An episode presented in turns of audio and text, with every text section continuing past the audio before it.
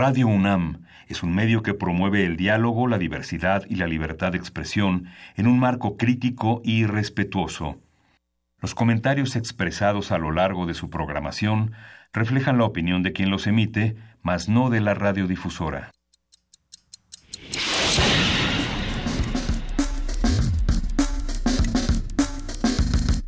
Primer movimiento. El mundo desde la universidad.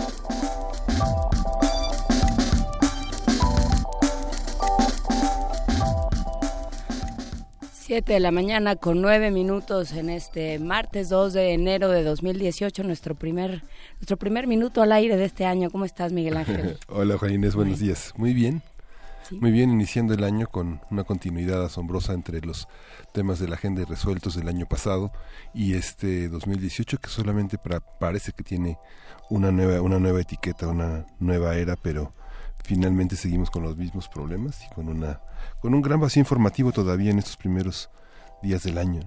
Sí, hay que decir que bueno, nosotros no estuvimos transmitiendo la semana anterior porque la, eh, tradicionalmente la semana en la que no pasa nada en este país y bueno, no es que en las otras, en las otras pasa, pero parece que no pasa nada, ¿no? Pero bueno, eh, estábamos platicando fuera del aire, eh, Miguel Ángel, que qué que, había sucedido durante estos días y me decía atinadamente que no había pasado nada, que hay eh, mensajes de año nuevo de los de los precandidatos todavía y siguen las las refriegas por quién se va a quedar en cada una de las candidaturas de los principales partidos. Eh, siguen em, o empiezan apenas las, las batallas de lodo y los desprestigios y, y las diferentes campañas negativas, pero bueno, pues eh, se irán acrecentando conforme avance el año. Por lo pronto, como bien dices, empezamos sí con un con un país desigual, con un país con una enorme cantidad de pobreza, con una enorme cantidad de injusticias. Entonces, bueno, pues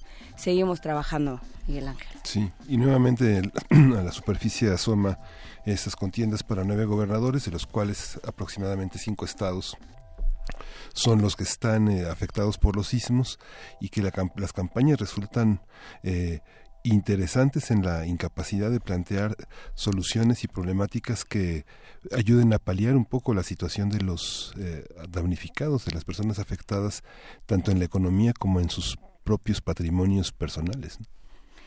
Por supuesto, este, están ahí eh, por, eh, los grandes problemas. Hablábamos también de que eh, muchas se van a llevar a cabo muchas elecciones en América Latina y bueno, uno de los grandes problemas en América Latina hoy es la corrupción y la falta de confianza casi absoluta a la clase política lo cual ha permitido que florezcan unos personajes y unos discursos que no querríamos en otros momentos. Pero bueno, hablaremos de ello eh, conforme avance la semana y avance el año. Hoy por lo pronto vamos a empezar nuestro, nuestro programa del día de hoy hablando con Sergio de Régules sobre magos, sabios o científicos. ¿Quiénes eran los depositarios antes de que existiera la figura del científico, del académico? ¿Quiénes eran los depositarios del saber en las distintas comunidades? Esto, por supuesto, a raíz de los mitos sobre y lo que se dice sobre los Reyes Magos. Platicaremos, como ya decía, con Sergio de Régules, él es divulgador y coordinador científico de la revista Cómo ves de la UNAM. Tenemos también una nota del día amplia México frente a su proceso electoral. Vamos a conversar con José Roldán Chopa, doctor en Derecho por la UNAM. Él es profesor e investigador de la División de Administración Pública del Centro de Investigación y Docencia Económica, el CIDE. Sí, que es eh, cómo se están perfilando los partidos, eh, con quién se están perfilando los partidos, si todavía podemos hablar de voto duro, si todavía podemos hablar eh, de adherentes, de qué estamos hablando cuando hablamos del sistema de partidos mexicano. También, bueno, en poesía necesaria creo que vamos a echar un disparejo. ¿Disparejo? No, un disparejo entre dos no tiene ningún sentido. Hay que decir que Luis Iglesias va a estar por aquí hasta el próximo lunes pero le mandamos un grandísimo abrazo a Luisita. Y bueno, pues ya veremos qué hacemos con la poesía necesaria, Miguel. Sí, eh, sí. La mesa del día está eh, enfocada al panorama europeo en 2018. Vamos a conversar con el doctor Luis Guacuja, el responsable del programa de estudios sobre la Unión Europea del posgrado de la UNAM. Hay que preguntarnos eh, qué pasa con los poderes de la Unión Europea en Bulgaria, cómo se está perfilando todo esto. Pero bueno, por lo pronto les recordamos que estamos en Twitter, en arroba PMovimiento, estamos en Facebook, en Primer Movimiento, estamos en el correo electrónico primermovimientounam arroba gmail.com. Ahí se pueden comunicar con nosotros, ya está con, eh, ya, ya está del otro lado del vidrio la parte menos ampliada de nuestro gabinete. Sí. nuestro gabinete más cercano, digamos. Y está Frida Saldívar, que nos dice que nos vamos a música. Sí, con Baconova de Fotumata Diawara. Vamos a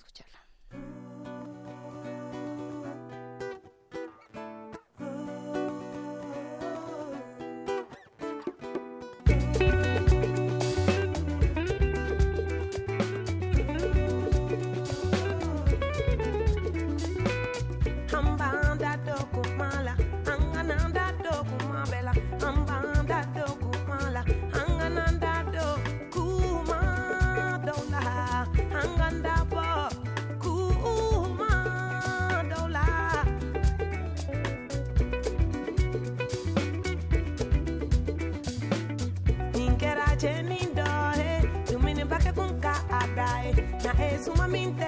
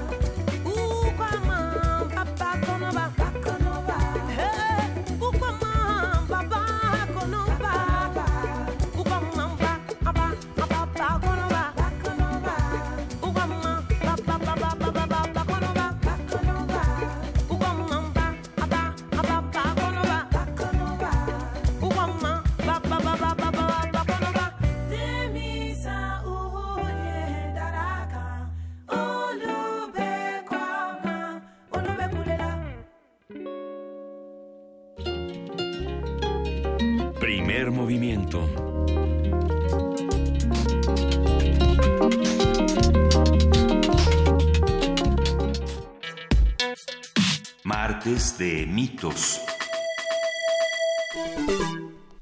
Por tradición, en algunos países como México, cada 6 de enero se celebra la visita de los Reyes Magos. Se supone que estos personajes, dotados de gran sabiduría, se guiaron por la estrella de Belén para acudir al nacimiento de Jesús de Nazaret y rendirle homenaje y entregarle tres elementos, oro, incienso y mirra. Hoy en día el término mago posee una connotación más mística, es decir, de una persona que hace magia y es capaz de realizar cosas imposibles.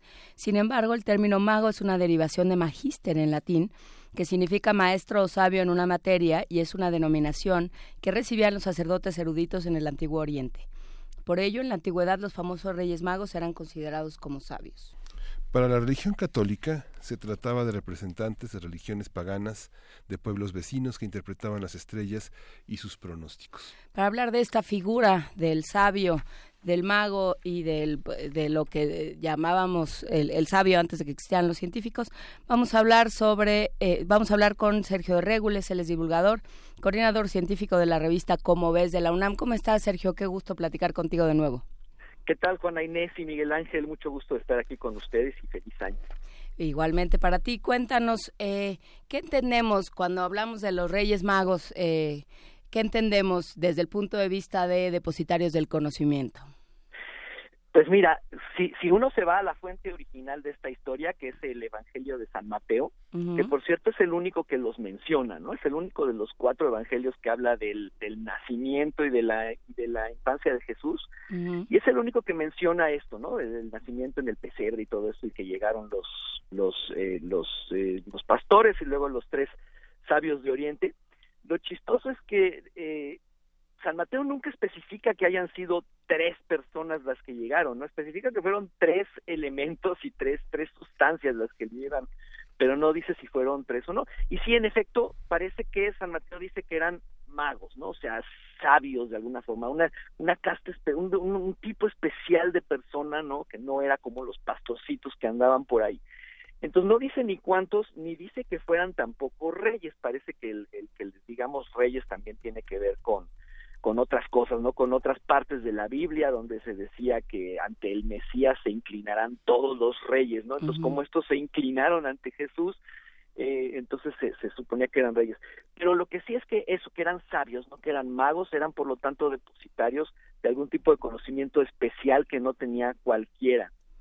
Y como ustedes bien dijeron en la introducción, pues se le llamaba así a, a una persona que detentaba un conocimiento particular sobre todo yo creo que de, de, astronomía y astrología, que en esa época es exactamente lo mismo, ¿no? Es observar el cielo y entender los movimientos del cielo, sobre todo del cielo nocturno y de día, pues del sol, básicamente, para poder predecir, por ejemplo, pues cuándo va a haber lluvias, cuándo va a ser la época adecuada para sembrar, cuándo va a ser la época adecuada para cosechar. Eh, que, es, es, un conocimiento que se deriva de estar observando todo el tiempo la, la posición del cielo y que por supuesto es muy útil, no tiene mucho valor práctico.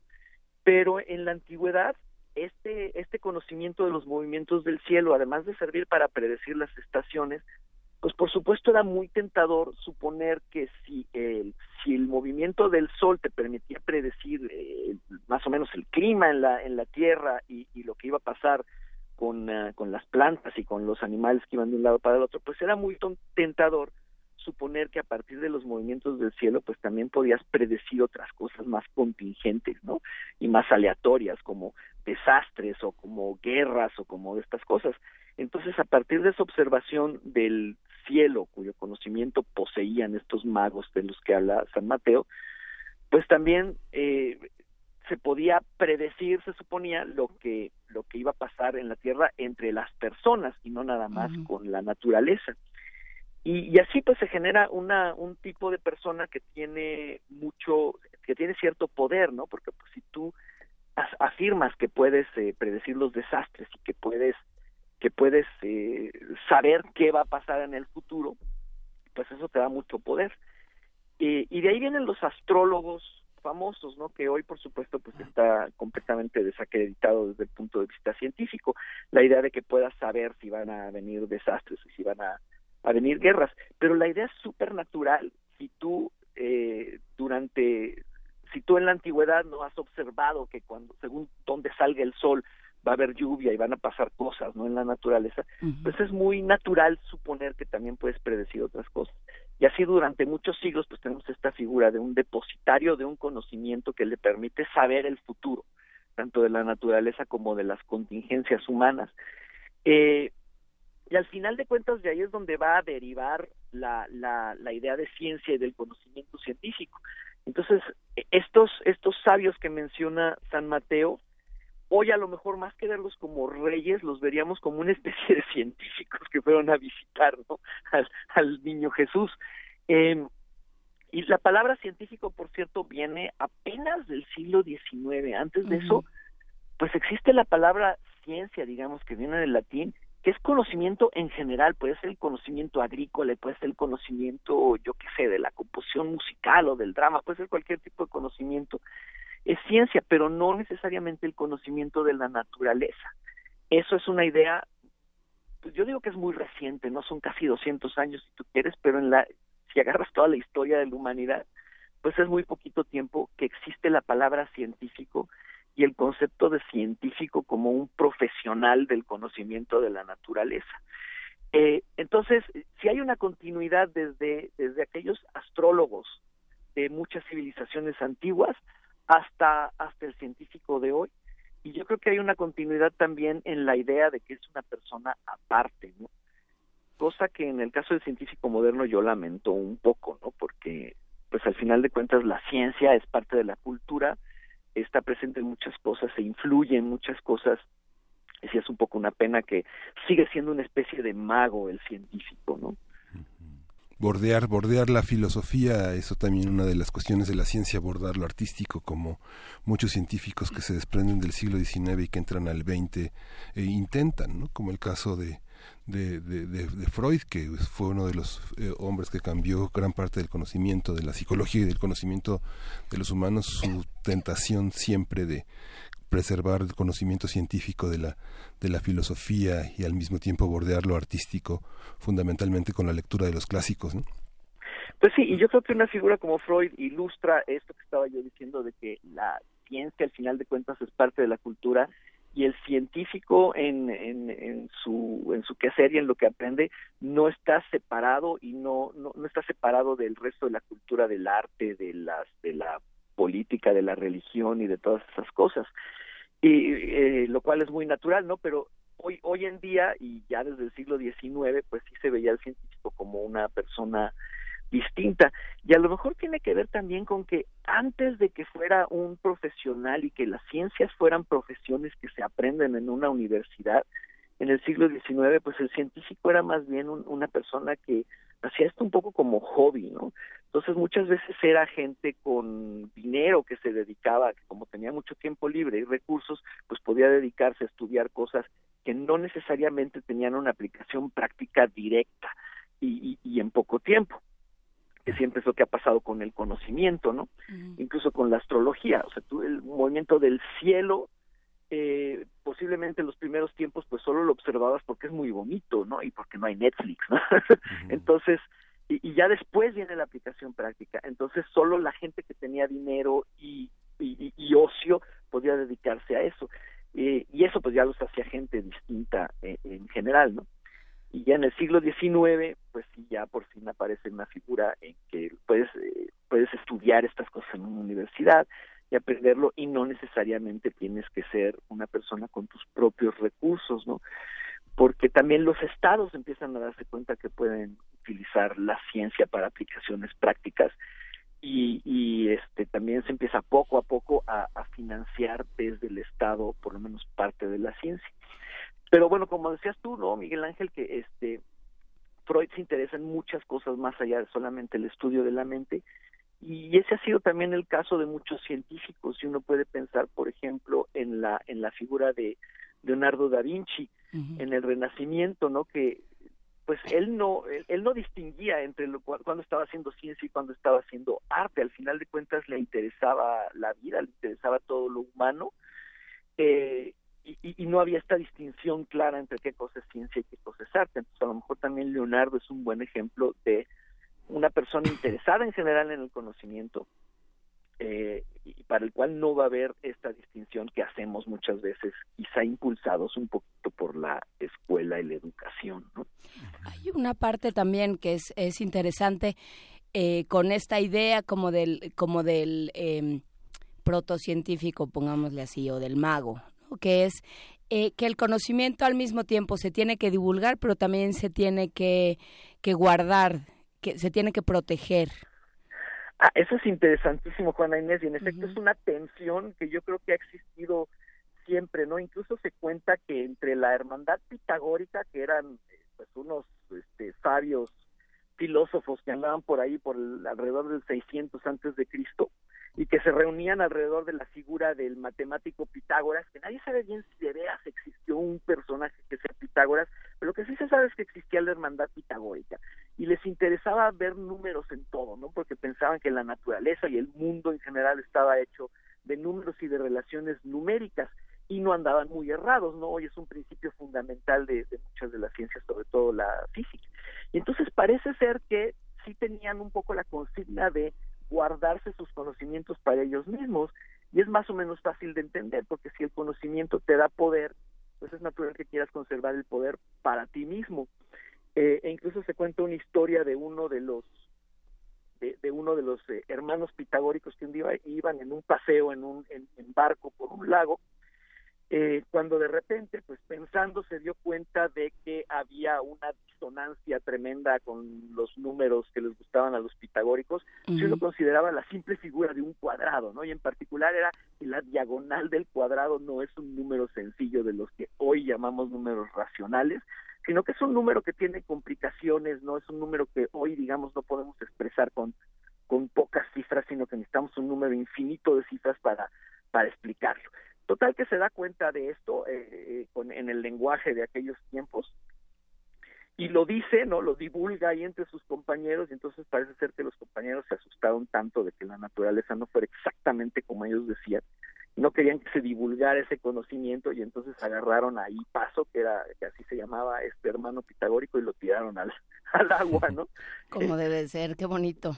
Qué bonito, ¿no? O sea, como como como divulgó, como publicó, entonces este, lo tuvieron que, matar. Y esa tensión entre la necesidad de conservar tu, tu voto de poder, digamos, y la necesidad de que los demás, sobre todo si los demás te están financiando, sepan lo que hacen, es, es una tensión que, que ha seguido existiendo en las ciencias.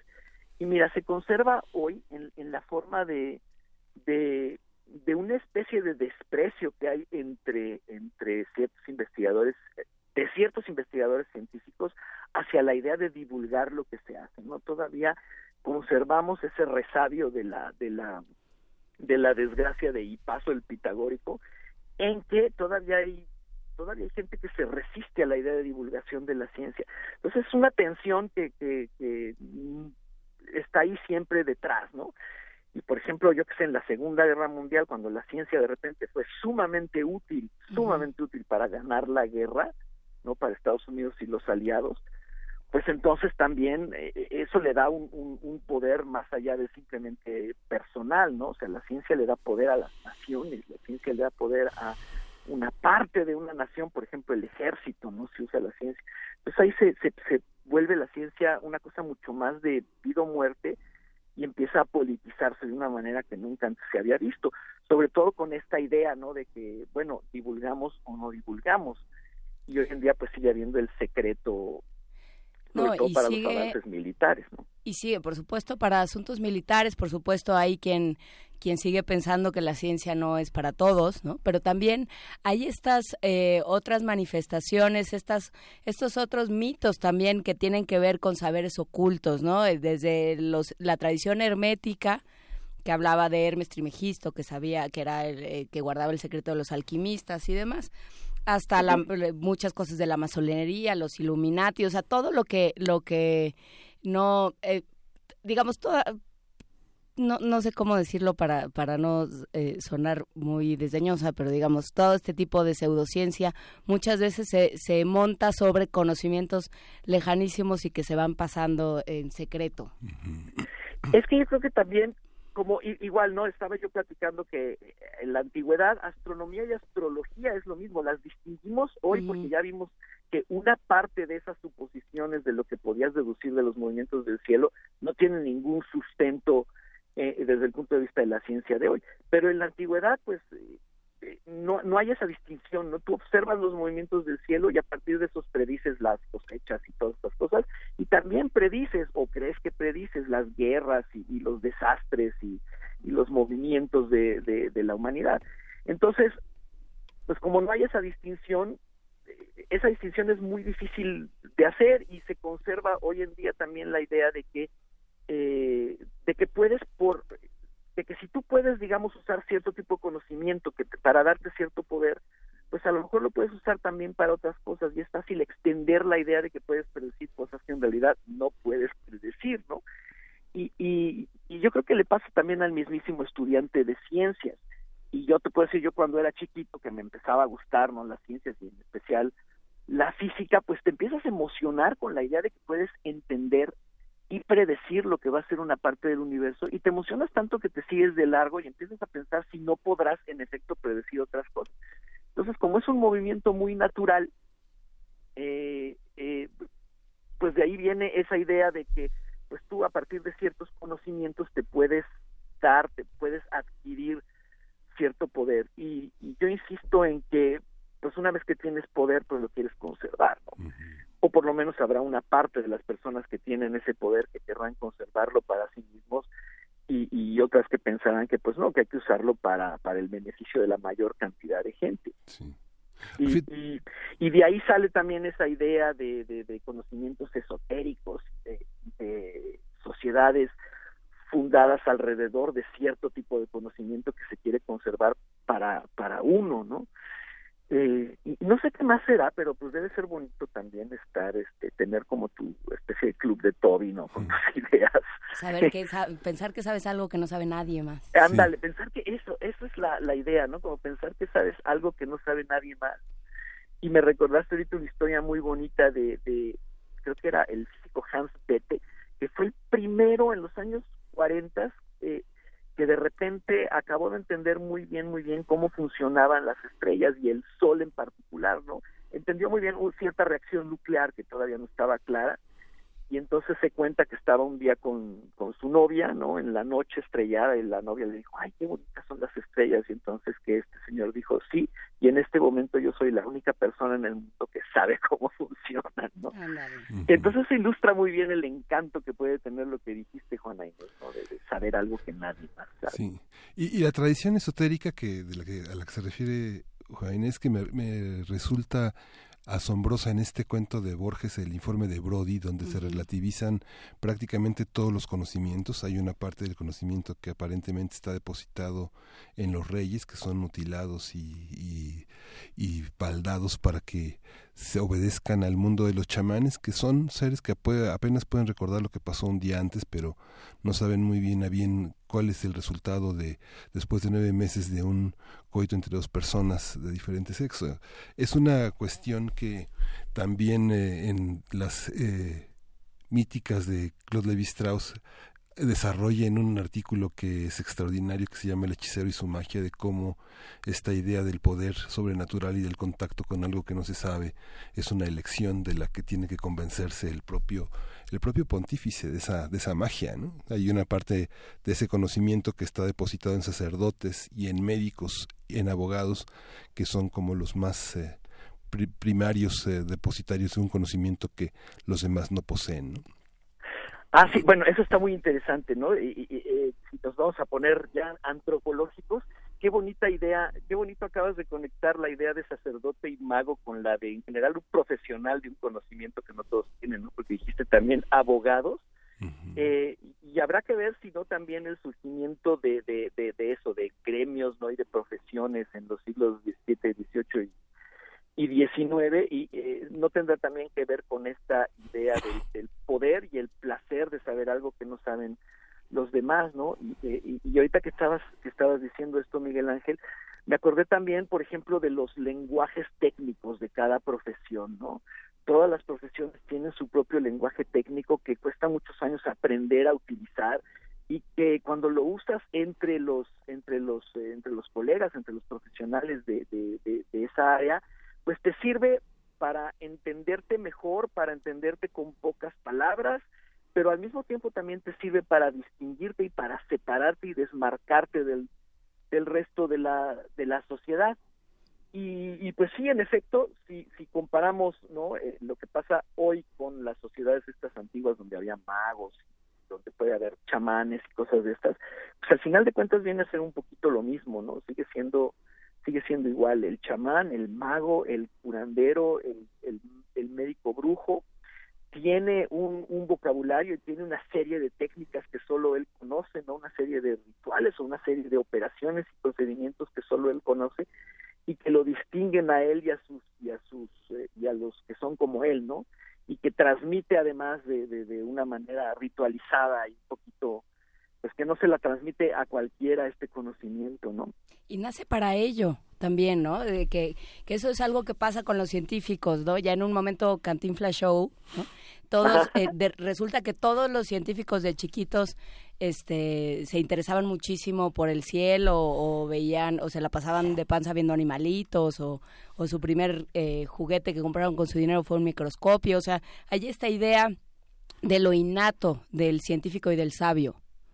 Ah, eso también está muy interesante. Y, y si es un poquito como nos pintan la historia estilo Cantinflas Show o estilo la estampita de la papelería, ¿no? Que ibas y te comprabas tu Copérnico, ¿no? Tu Newton. Entonces, siempre te decían eso, ¿no? Desde chiquito ya era bien curioso, como si de veras hubieras nacido para eso.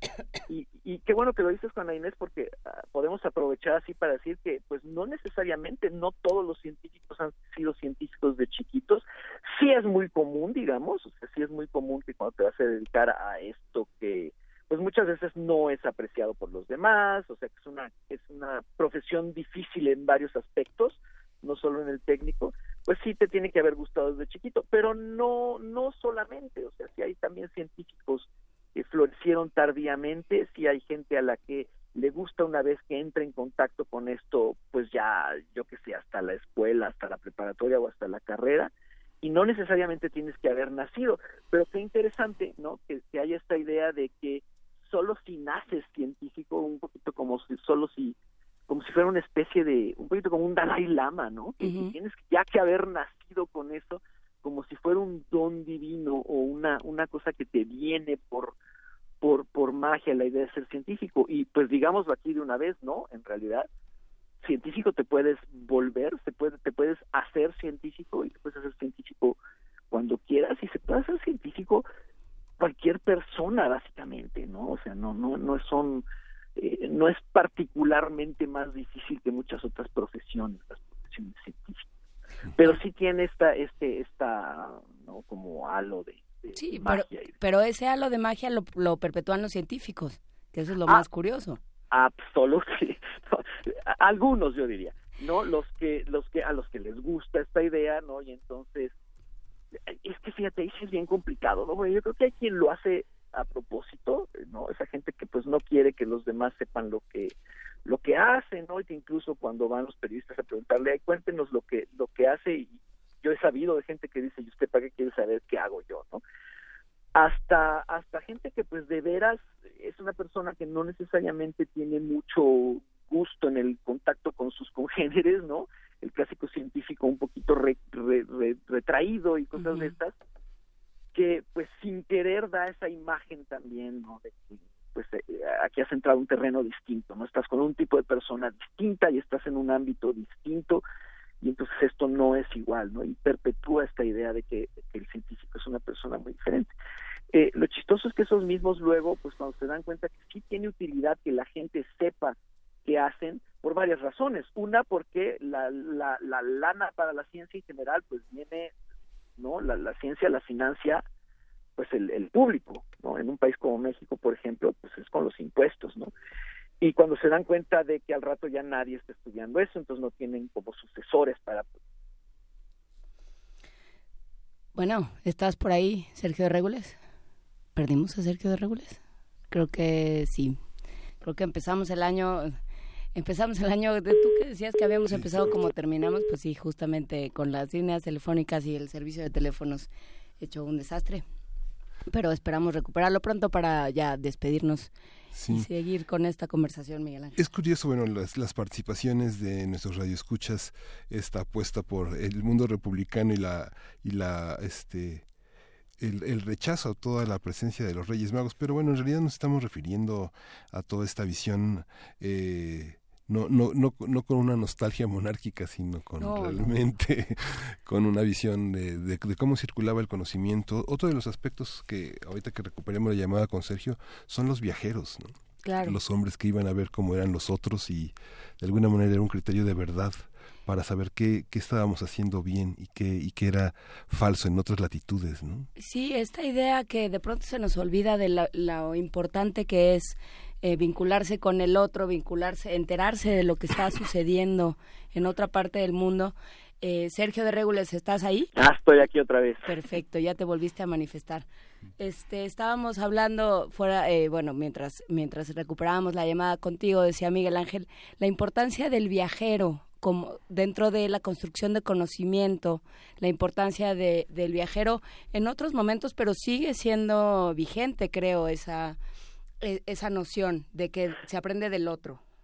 Ah, sí, completamente. Y, y hoy los viajeros ya no son tanto el viajero como Marco Polo, ¿no? Digamos que iba y pasaba un tiempo en otro lugar muy distinto y cuando regresaba pues sentía un impulso incontenible de divulgar todo lo que hacía. Ahora tenemos, por ejemplo, las, las naves espaciales que están explorando otros planetas eh, y, y, en particular Marte, ¿no? Entonces, eh, no sé si se acuerdan, en 2012, en agosto de 2012, que aterrizó en Marte un carrito bastante grande que se llama el Curiosity que ha estado eh, encontrando un montón de cosas muy interesantes. Y esos son esos son viajeros viajeros eh, en realidad no sin, sin, metáfora pero pues sí en efecto eh, eso no el científico a lo mejor también lo puedes ver como una especie de viajero que te está trayendo noticias de un mundo que que para los demás es desconocido para la mayoría de la gente es desconocido y, pues sí, aprendes del otro siempre y cuando el otro quiera divulgar lo que, lo que cuenta, ¿no? Y es curioso que antes, ¿no? Como hay historias de viajeros, y estoy pensando en el libro de Marco Polo, ¿no? En el siglo XIII, 13 me parece, eh, y, y, muchos otros libros de exploradores, los exploradores polares, por ejemplo, ¿no?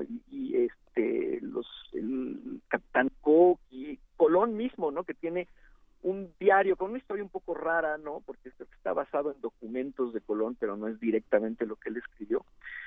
Pero sí tenemos un montón de, de, grandes libros de la, de la civilización occidental que se han debido a viajeros concretamente. Y este libro de pues, Ibn Batuta de viaje al viaje al viaje a través del Islam que editó Alianza, que es un libro enorme, un gran tomo, que es eh, un, un, viajero a través del mundo árabe. ¿no? Ah, mira, qué bonito, ese no lo conocía, mm. qué bueno que me lo dices, porque a mí además me gustan particularmente esas historias de viajeros. Tengo en, mi, en mis libreros, tengo una parte especial de expediciones y pues, me lo voy a buscar. Que es la antípoda de Marco Polo. Claro, fue para el otro lado. Sí, sí ah, o sea, bueno, claro, porque se, o sea, se fue al revés, digamos. Y esta cuestión de viajar, de, viajar, de salir, Michel de Montaigne, que se desempeñaba como juez, procuraba hacer largas caminatas, conocer otros pueblos, y, y esta visión de, observar cómo viven otras personas, cómo hay una transversalidad en la manera de concebir el mundo, es, es, es, muy interesante que después Pascal en sus pensamientos decía que la verdad es cuestión de latitud y que es muy cierto en, la, en, la, en la labor de juez, porque los jueces también son depositarios de un conocimiento importante porque justamente es la interpretación de la ley y el contacto con las personas, la originalidad de los casos y al mismo tiempo la eternidad de muchas de muchos principios que rigen la vida de los hombres, ¿no? Ah, pues sí, y qué bueno que lo dices porque de hecho Montaigne es un, es un, es un caso muy especial porque sí cuenta un montón de cosas, de las cosas que ha leído en su biblioteca pero al mismo tiempo también habla mucho de sí mismo, ¿no? Se lo dice, de hecho, en su prólogo, de, prólogo de los ensayos, dice, yo básicamente les voy a hablar de mí, ¿no? Y se inventa una manera de hablar de él, hablando también al mismo tiempo de muchas otras cosas. Pero sí, en efecto, sí, este, cuando lees a Montaigne, además que es este, pues 1580 y tantos, ¿no? Sí. fines del siglo XVI, y, y, te da la impresión de una persona sumamente moderna en eso que tú dices, Miguel Ángel, ¿no? Que dice, pues yo me he dado cuenta que pues, lo que aprendo yo tiene que ver con mi localidad, mi país, mi cultura y que en otras culturas hacen las cosas distinto y no necesariamente está mal, ¿no? Eh, y, y, creo que es una es una época esa, ¿no? Desde el siglo XVI y el siglo XVII en el que hay muchos autores que hablan también de eso. Tú mencionaste después a Pascal, pero yo recuerdo a Descartes también en, en el siglo XVII que dice, pues a mí me enseñaron un montón de cosas en mi escuela francesa super nice, pero pues yo vi que todos los todos mis maestros tenían opiniones distintas y se peleaban y, y ahora que he viajado pues he visto muchas otras costumbres y yo no veo que ninguna sea mejor que la otra por ninguna razón y tampoco veo que a través del tiempo no hoy nos burlamos de la moda de hace unos años eh, eh, y dentro de unos años nos burlaremos de la moda de hoy, ¿no? Eso lo dice Descartes y siento que es una es esta idea de, de, rechazar el provincialismo no solo del lugar, sino también del tiempo que está presente en esa época y, y, y, que además pues también te ayuda a adquirir muchos nuevos conocimientos, ¿no? A que el conocimiento no se estanque. Por supuesto, de ahí la preocupación de muchísimos, hace un año, de muchísimos eh, científicos de pensar que se iban a quitar visas, por ejemplo, visas de trabajo a quienes eh, estaban en Estados Unidos, de que se iba a limitar el acceso a congresos, a conferencias internacionales. Todo eso es importante para, eh, para darle sangre nueva a la ciencia y a los conocimientos. Te agradecemos muchísimo tu, tu participación, Sergio Regules. No sé si quieras decir algo más para terminar. Para todos pues, aquellos que van a regresar a clases dentro de una semana. bueno, que, que, que aguanten, que resistan, que el conocimiento este, a veces parece árido, pero de repente un día rompes una pared como en una cueva y y las paredes grises se convierten en una en una pared llena de joyas rutilantes que esperen ese momento no y que aguanten si las clases puedan estar aburridas o no. Va a llegar un momento en que van a dejar de estar Perfecto, pues muchísimas gracias Sergio de Regules. Los invitamos a visitar eh, la revista Como ves, que está en línea y está también en, en físico, ¿no? Ah, como no, sí, muchas gracias. Ahí está en los puestos de periódico, en los locales cerrados y en internet también en comoves.unam.mx. Pues muchísimas gracias, Sergio Regules, divulgador, coordinador científico de la revista Como Ves de la UNAM. Un gran abrazo y un muy buen año para ti. Igualmente para ustedes. Hasta luego, Sergio. Muchas gracias. hasta luego. Vamos a escuchar, ¿qué vamos a escuchar? El aprendiz de brujo, nada menos que esta fantasía de Paul Dukas.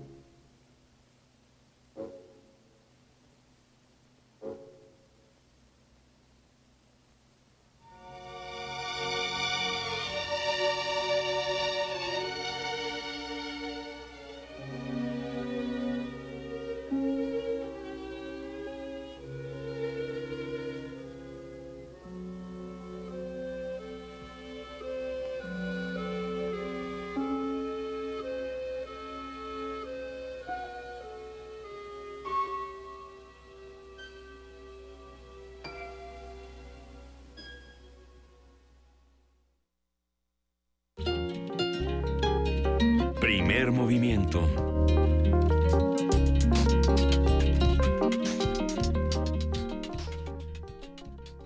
Siete de la mañana con 57 minutos y fuera del aire estábamos hablando para variar de libros, de bibliotecas y de autores. ¿Qué, qué leyeron estas vacaciones? ¿Qué están leyendo? Eh, ¿Desde dónde? Yo escuché muchos audiolibros, ya ves que lo mío es en muchos casos el audiolibro. Pero, pero bueno, pues en qué están, qué está sucediendo con ustedes. Cuéntenos, estamos en arroba, eh, no, arroba JD, estoy yo, pero no. En arroba P Movimiento, en Primer Movimiento en Facebook y en Primer Movimiento UNAM, arroba gmail.com en eh, el correo electrónico. Hoy no tenemos teléfonos porque básicamente no tenemos gente. No, no hay nadie, Porque casi nadie. tenemos, este, tenemos a unos de vacaciones, a otros varados en distintos puntos de la República.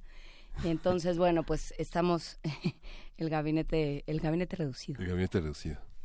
Y Es- estamos en el 86, en el 96.1 y en el 860 de AM y continuamos con- también con nuestra con el sitio de Facebook. En, eh, estaremos el próximo 8 de enero continuando con las transmisiones en TV UNAM de 8 a 10 y habitualmente de 7 a 10 en Radio UNAM. Muchas gracias a todos los que ya se comunicaron con nosotros. Es como, como reencontrarse, como darse un abrazo cibernético de Año Nuevo. Enrique Merckmont dice que están las calles vacías, pero con gusto nos escucha desde Catepec. Abrazo para nosotros y para Luisita que no está.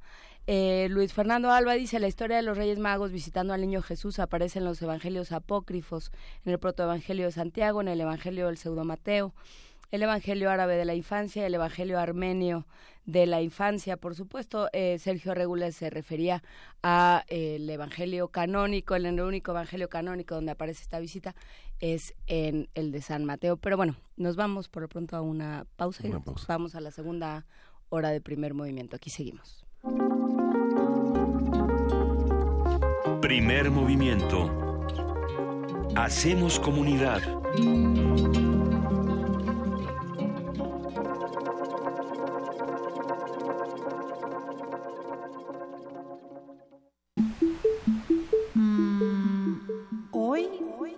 Mañana? ¿Me quedo o me voy? ¿Opino o escucho?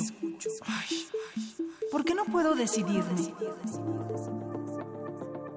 Aprende a tomar decisiones con estabilidad, tranquilidad y certeza en el taller Liberando al gigante interior. Lógica existencial. Dirigido a todos los interesados en el crecimiento personal y el desarrollo de la comunicación efectiva. Imparte el psicoterapeuta Eduardo Gómez Tagle. Todos los martes y viernes de las 18 a las 21 horas, del 6 de febrero al 2 de marzo. Más información e inscripciones al 5623-3273. Toda mejora personal proviene de nuestra mente. Invita Radio UNAM. Experiencia sonora. La creencia dicta que cualquier conjuro o maldición ejecutado después del atardecer aumenta su fuerza conforme se acerca a la medianoche. Para aumentar su sonido, Carpe Noctem. Sintonízalo ahora los viernes a las 0 horas por el 96.1 de FM. La noche es la mitad de la vida y es la mejor mitad. Radio 1. En diciembre nos preparamos para Navidad. Preparamos nuestras casas para estar en familia. Preparamos nuestro espíritu para renovar el cariño y los buenos deseos. Este año yo me he preparado de una forma muy especial. Estoy preparado para trabajar muy duro por ti y los tuyos, porque la única manera de salir adelante es estando preparados. Yo estoy preparado y quiero que te prepares porque viene lo mejor para México. José Antonio Mid, precandidato del PRI a la presidencia de la República. Mensaje dirigido a los miembros de la Convención Nacional de Delegados. PRI. Tú, que cuando ves las noticias del gobierno actual piensas, ¿estaríamos mejor? Con ya sabes quién. A ti que durante el gobierno de Calderón pensabas, ¿estaríamos mejor con ya sabes quién? A ti que después de ver lo que hizo ya sabes quién en la Ciudad de México, llevas 12 años pensando que estaríamos mejor con ya sabes quién. A todos ustedes les tenemos una gran noticia. Sí estaremos mejor y ya sabemos con quién. El PT está de tu lado. Juntos haremos historia. Nosotros, los soñadores sin remedio, los rudos, los técnicos y demás luchadores sociales, los enemigos de la infamia, los amigos de los desprotegidos, los solidarios, los fríos en el triunfo y cálidos en la adversidad, los demás que faltan y también están. Todos y cada uno de nosotros, desde esta región del México moderno llamada Nueva Alianza, te deseamos un 2018 pleno de triunfos, amor y convivencia familiar. José Antonio Mid, precandidato del Partido Nueva Alianza a la presidencia de la República. Publicidad dirigida a los militantes, simpatizantes e integrantes del Consejo Político Nacional del Partido Nueva Alianza. Resistir está en la naturaleza humana. En todo aquello que hemos creado para nuestro cuerpo y nuestro espíritu. En la libertad de nuestros sentidos y el derecho a nuestros pensamientos. En nuestra capacidad de ser responsables y en el gusto de entretenernos. Tenemos un legado que mantener y nuestra tripulación cumple su misión con honor. Resistencia modulada. De lunes a viernes, de las 20 a las 23 horas, por el 96.1 de FM, Radio UNAM. Experiencia sonora. Él es Ricardo Anaya. Quiere ser candidato a presidente de México. Ha enfrentado al PRI como pocos. Ese PRI corrupto que le ha fallado a México se tiene que ir. Defendió a México en Estados Unidos. Es insulting and unacceptable. Y también en Canadá. La plus competitive de todo el mundo. Siempre tiene presentes a sus hijos y a su esposa. Para él, las familias mexicanas son lo más importante. Escribamos juntos una nueva historia. Ricardo Anaya, precandidato a presidente de México. PAN. Mensaje dirigido a militantes del PAN. Hablan José Antonio Midi y su esposa Juana Cuevas. En estas épocas repetimos las mismas palabras. Esperanza, paz, armonía, afecto, amor y familia. Pero muchas veces parece que cuando acaban las fiestas nos olvidamos de ese sentimiento que vivimos en esta temporada. Te queremos proponer algo. ¿Qué te parece si hacemos que este sentimiento dure todo el año? ¡Feliz, ¡Feliz año, año, nuevo! José Antonio Mid, precandidato del PRI a la presidencia de la República. Mensaje dirigido a los miembros de la Convención Nacional de Delegados. PRI. Se equivocan los que piensan que con discursos mueven a México. Los que movemos a México somos los ciudadanos, los que sabemos que el esfuerzo es el mejor homenaje para los nuestros, los que llevamos a México en el rostro con orgullo. Hemos ido ganando fuerzas, tomando terreno. Nuestra participación es la solución. Atreverse el progreso, nuestra decisión. Estamos listos, estamos haciendo la diferencia. El cambio es tuyo, es contigo. Atrévete. PRD. La revista de la universidad en radio. Te invitamos a escuchar esta serie, donde cada mes diferentes personalidades se darán cita para dialogar sobre los conceptos a los que se enfrenta día con día el ser humano. Música, extinción, revolución, palabras. Cada tema será abordado desde la visión de nuestro invitado semanal. Dialoga con nosotros todos los jueves a las 16 horas por el 96.1 de FM. En el papel, en la pantalla en las ondas y en la web. La revista de la universidad abre el diálogo en Radio UNAM, Experiencia Sonora.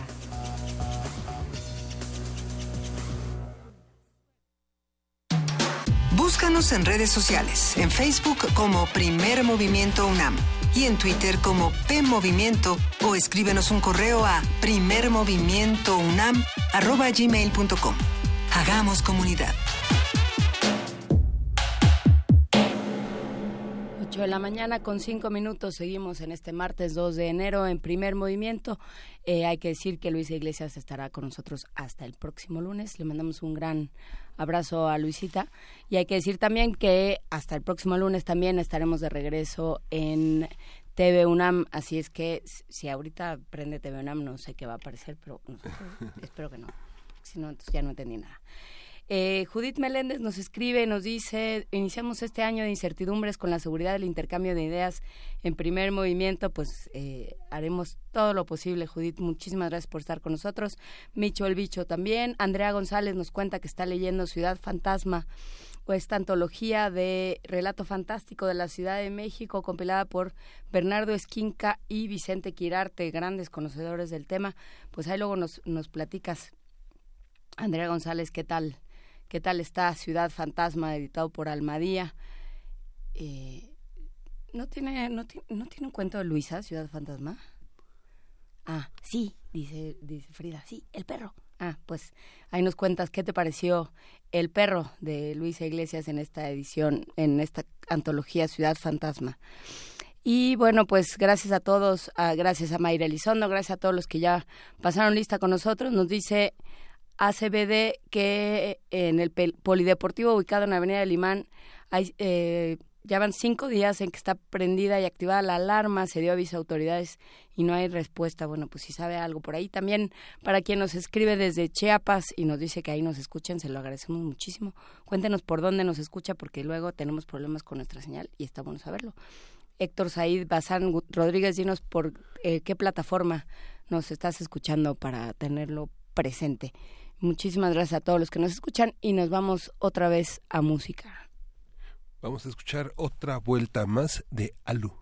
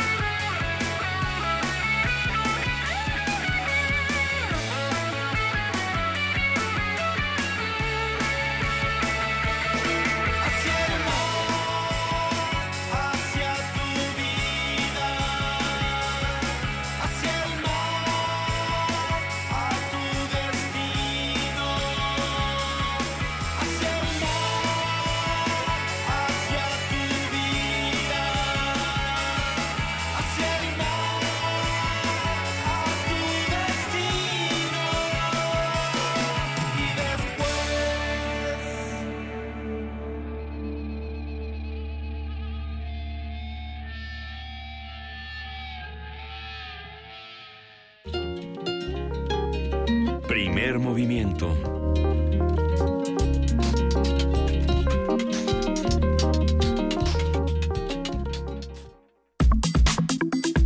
Nota del día.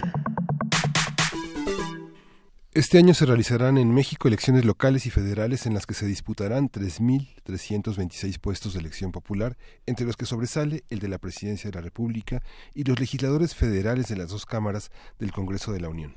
De acuerdo con la encuesta GAISA, poco más del 40% de los ciudadanos considera que el Instituto Nacional Electoral no cumple con sus funciones de manera adecuada.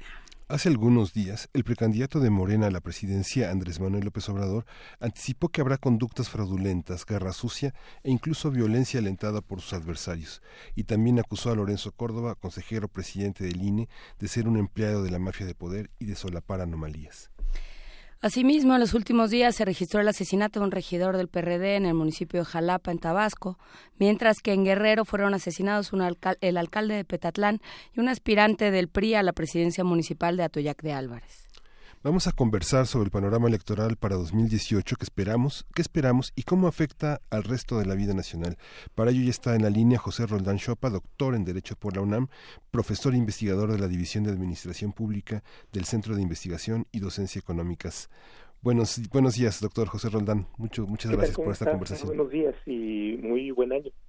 Igualmente, muchísimas gracias, eh, aunque no, no sabemos cómo, cómo leer el porvenir ahora que vienen los Reyes Magos. No tenemos muy claro eh, cuál es el, la perspectiva, digamos, desde el punto de vista electoral para el país, doctor Roldán. Que uno quisiera tener como una taza de café y poder leer los asientos. Y, y querer encontrar que hay buenas noticias, ¿verdad? Pero bueno, es momento también para tener cierto optimismo, caray. Adelante, cuéntenos, porque documentelo. Adelante. Eh, bueno, yo creo que una primera cuestión que es importante destacar es eh, una cierta sana incertidumbre, ¿no?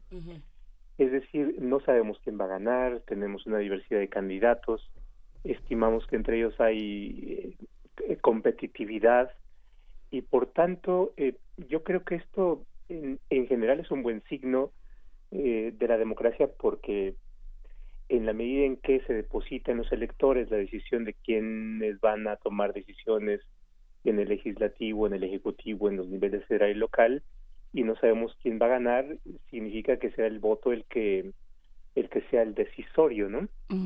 Y eso eh, en, en la renovación de poderes, en las renovaciones generacionales, me parece que es, que es un buen punto. Y bueno, donde tenemos ya eh, estas nubes o estas zonas grises tiene que ver en el clima que está rodeando en general a las elecciones y que tiene que ver con la nota que ustedes daban al inicio, en donde hay ciertas sospechas sobre el árbitro electoral, en donde puede haber eh, temores sobre la seguridad, sobre el nivel de beligerancia que eh, tomen los actores políticos, en donde no solamente se da este debate rudo, crudo, que me parece que es natural y es deseable, sino que también se va dando el juego sucio, ¿no? En donde, eh, por supuesto, eh, existe el riesgo de que mm, se utilicen recursos públicos para querer influir el voto, para que haya ofrecimientos más clientelares, en donde se buscan, eh, se busca mantener esta base de una buena parte de los partidos de tener redes clientelares y no pensar en que tenemos a ciudadanos enfrente y que por tanto a través de prebendas o a través de ciertas prestaciones individualizadas se puede afianzar un voto más duro y que pues todavía nos habla de los pendientes no y, de ciertos riesgos que esperemos que no que se queden en eso en riesgo y, en daños no sobre todo el, clima de beligerancia que a veces suelen tomar las campañas eh, y que se si lo combinamos con estas cuestiones de inseguridad o que en ciertas partes del país haya eh, eh, grupos de delincuencia organizada que eh, tienen una posición fuerte eh, se vaya a mezclar entonces yo creo que ahí están los los terrenos más grises y, y menos optimistas ¿no? pero quería iniciar con algo optimista Muchísimas gracias. Sí, desde luego eh, no es poca cosa, ¿no? Cada vez que, que sale esta, esta idea de que no ha cambiado nada, no, sí, por lo menos vamos a las urnas sin saber quién va a ganar, que ya es, eh, ya es mucho decir con respecto a los, eh, las últimas décadas.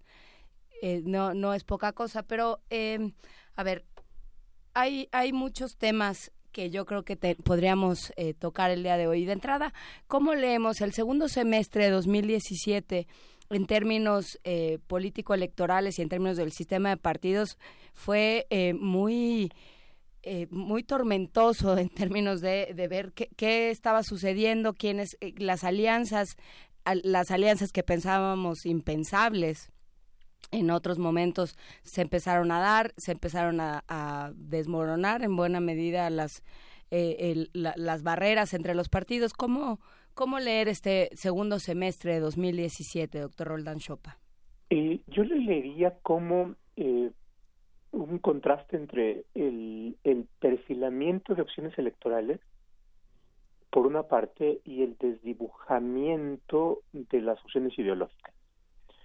Esto es, eh, uno usualmente, y al menos mi generación, eh, al menos creo que en mi generación tenemos o teníamos la idea de que podíamos optar por un partido de izquierda o por una opción de derecha o por una opción de centro.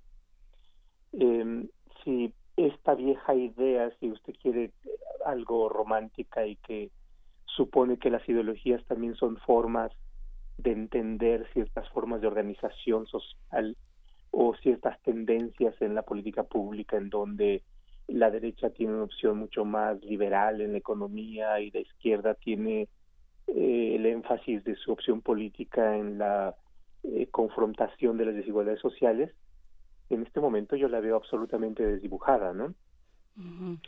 Porque pues por una parte estos los partidos de la izquierda están ubicados en distintas posiciones en la boleta electoral eh, en donde el viejo partido de la izquierda el PRD tiene una alianza eh, que tiene bien se conforma como una opción electoral pero ideológicamente tiene eh, una serie de combinaciones entre el agua y el aceite no eh, y por otra parte, el PAN termina con severas lastimaduras como opción y como partido tradicional, ¿no? Eh, en mi impresión personal pareciera ser que, que la ambición se ha llevado entre las patas a un partido que tiene una larga tradición y que termina siendo eh, fracturado particularmente con la salida de Margarita Zavala y la búsqueda de una opción independiente, pero por otra parte, el interior del partido hay, hay severas fracturas, ¿no? Entonces, a final de cuentas, vamos a tener opciones electorales ciertamente competitivas entre sí, pero con un espectro ideológico sumamente fracturado, desdibujado. Y eso lleva, eh, creo que a un a uno de los signos que tiene que ver con los grandes problemas de la democracia, eh, si es que vemos que eh, aquello que finalmente tome el poder no solamente debe tener un respaldo en los votos, sino ese respaldo en los votos debe tener también cierta legitimidad, ¿no? Y eh, en la medida en que tienen partidos fracturados, en donde por supuesto va a haber votos porque tenemos opciones limitadas en la boleta, hay eh, un daño a, las legitimidades ideológicas que hay detrás de cada uno de ellos, ¿no? Es decir, eh, muchos tenemos la opción de, bueno, ¿por quién vamos a votar?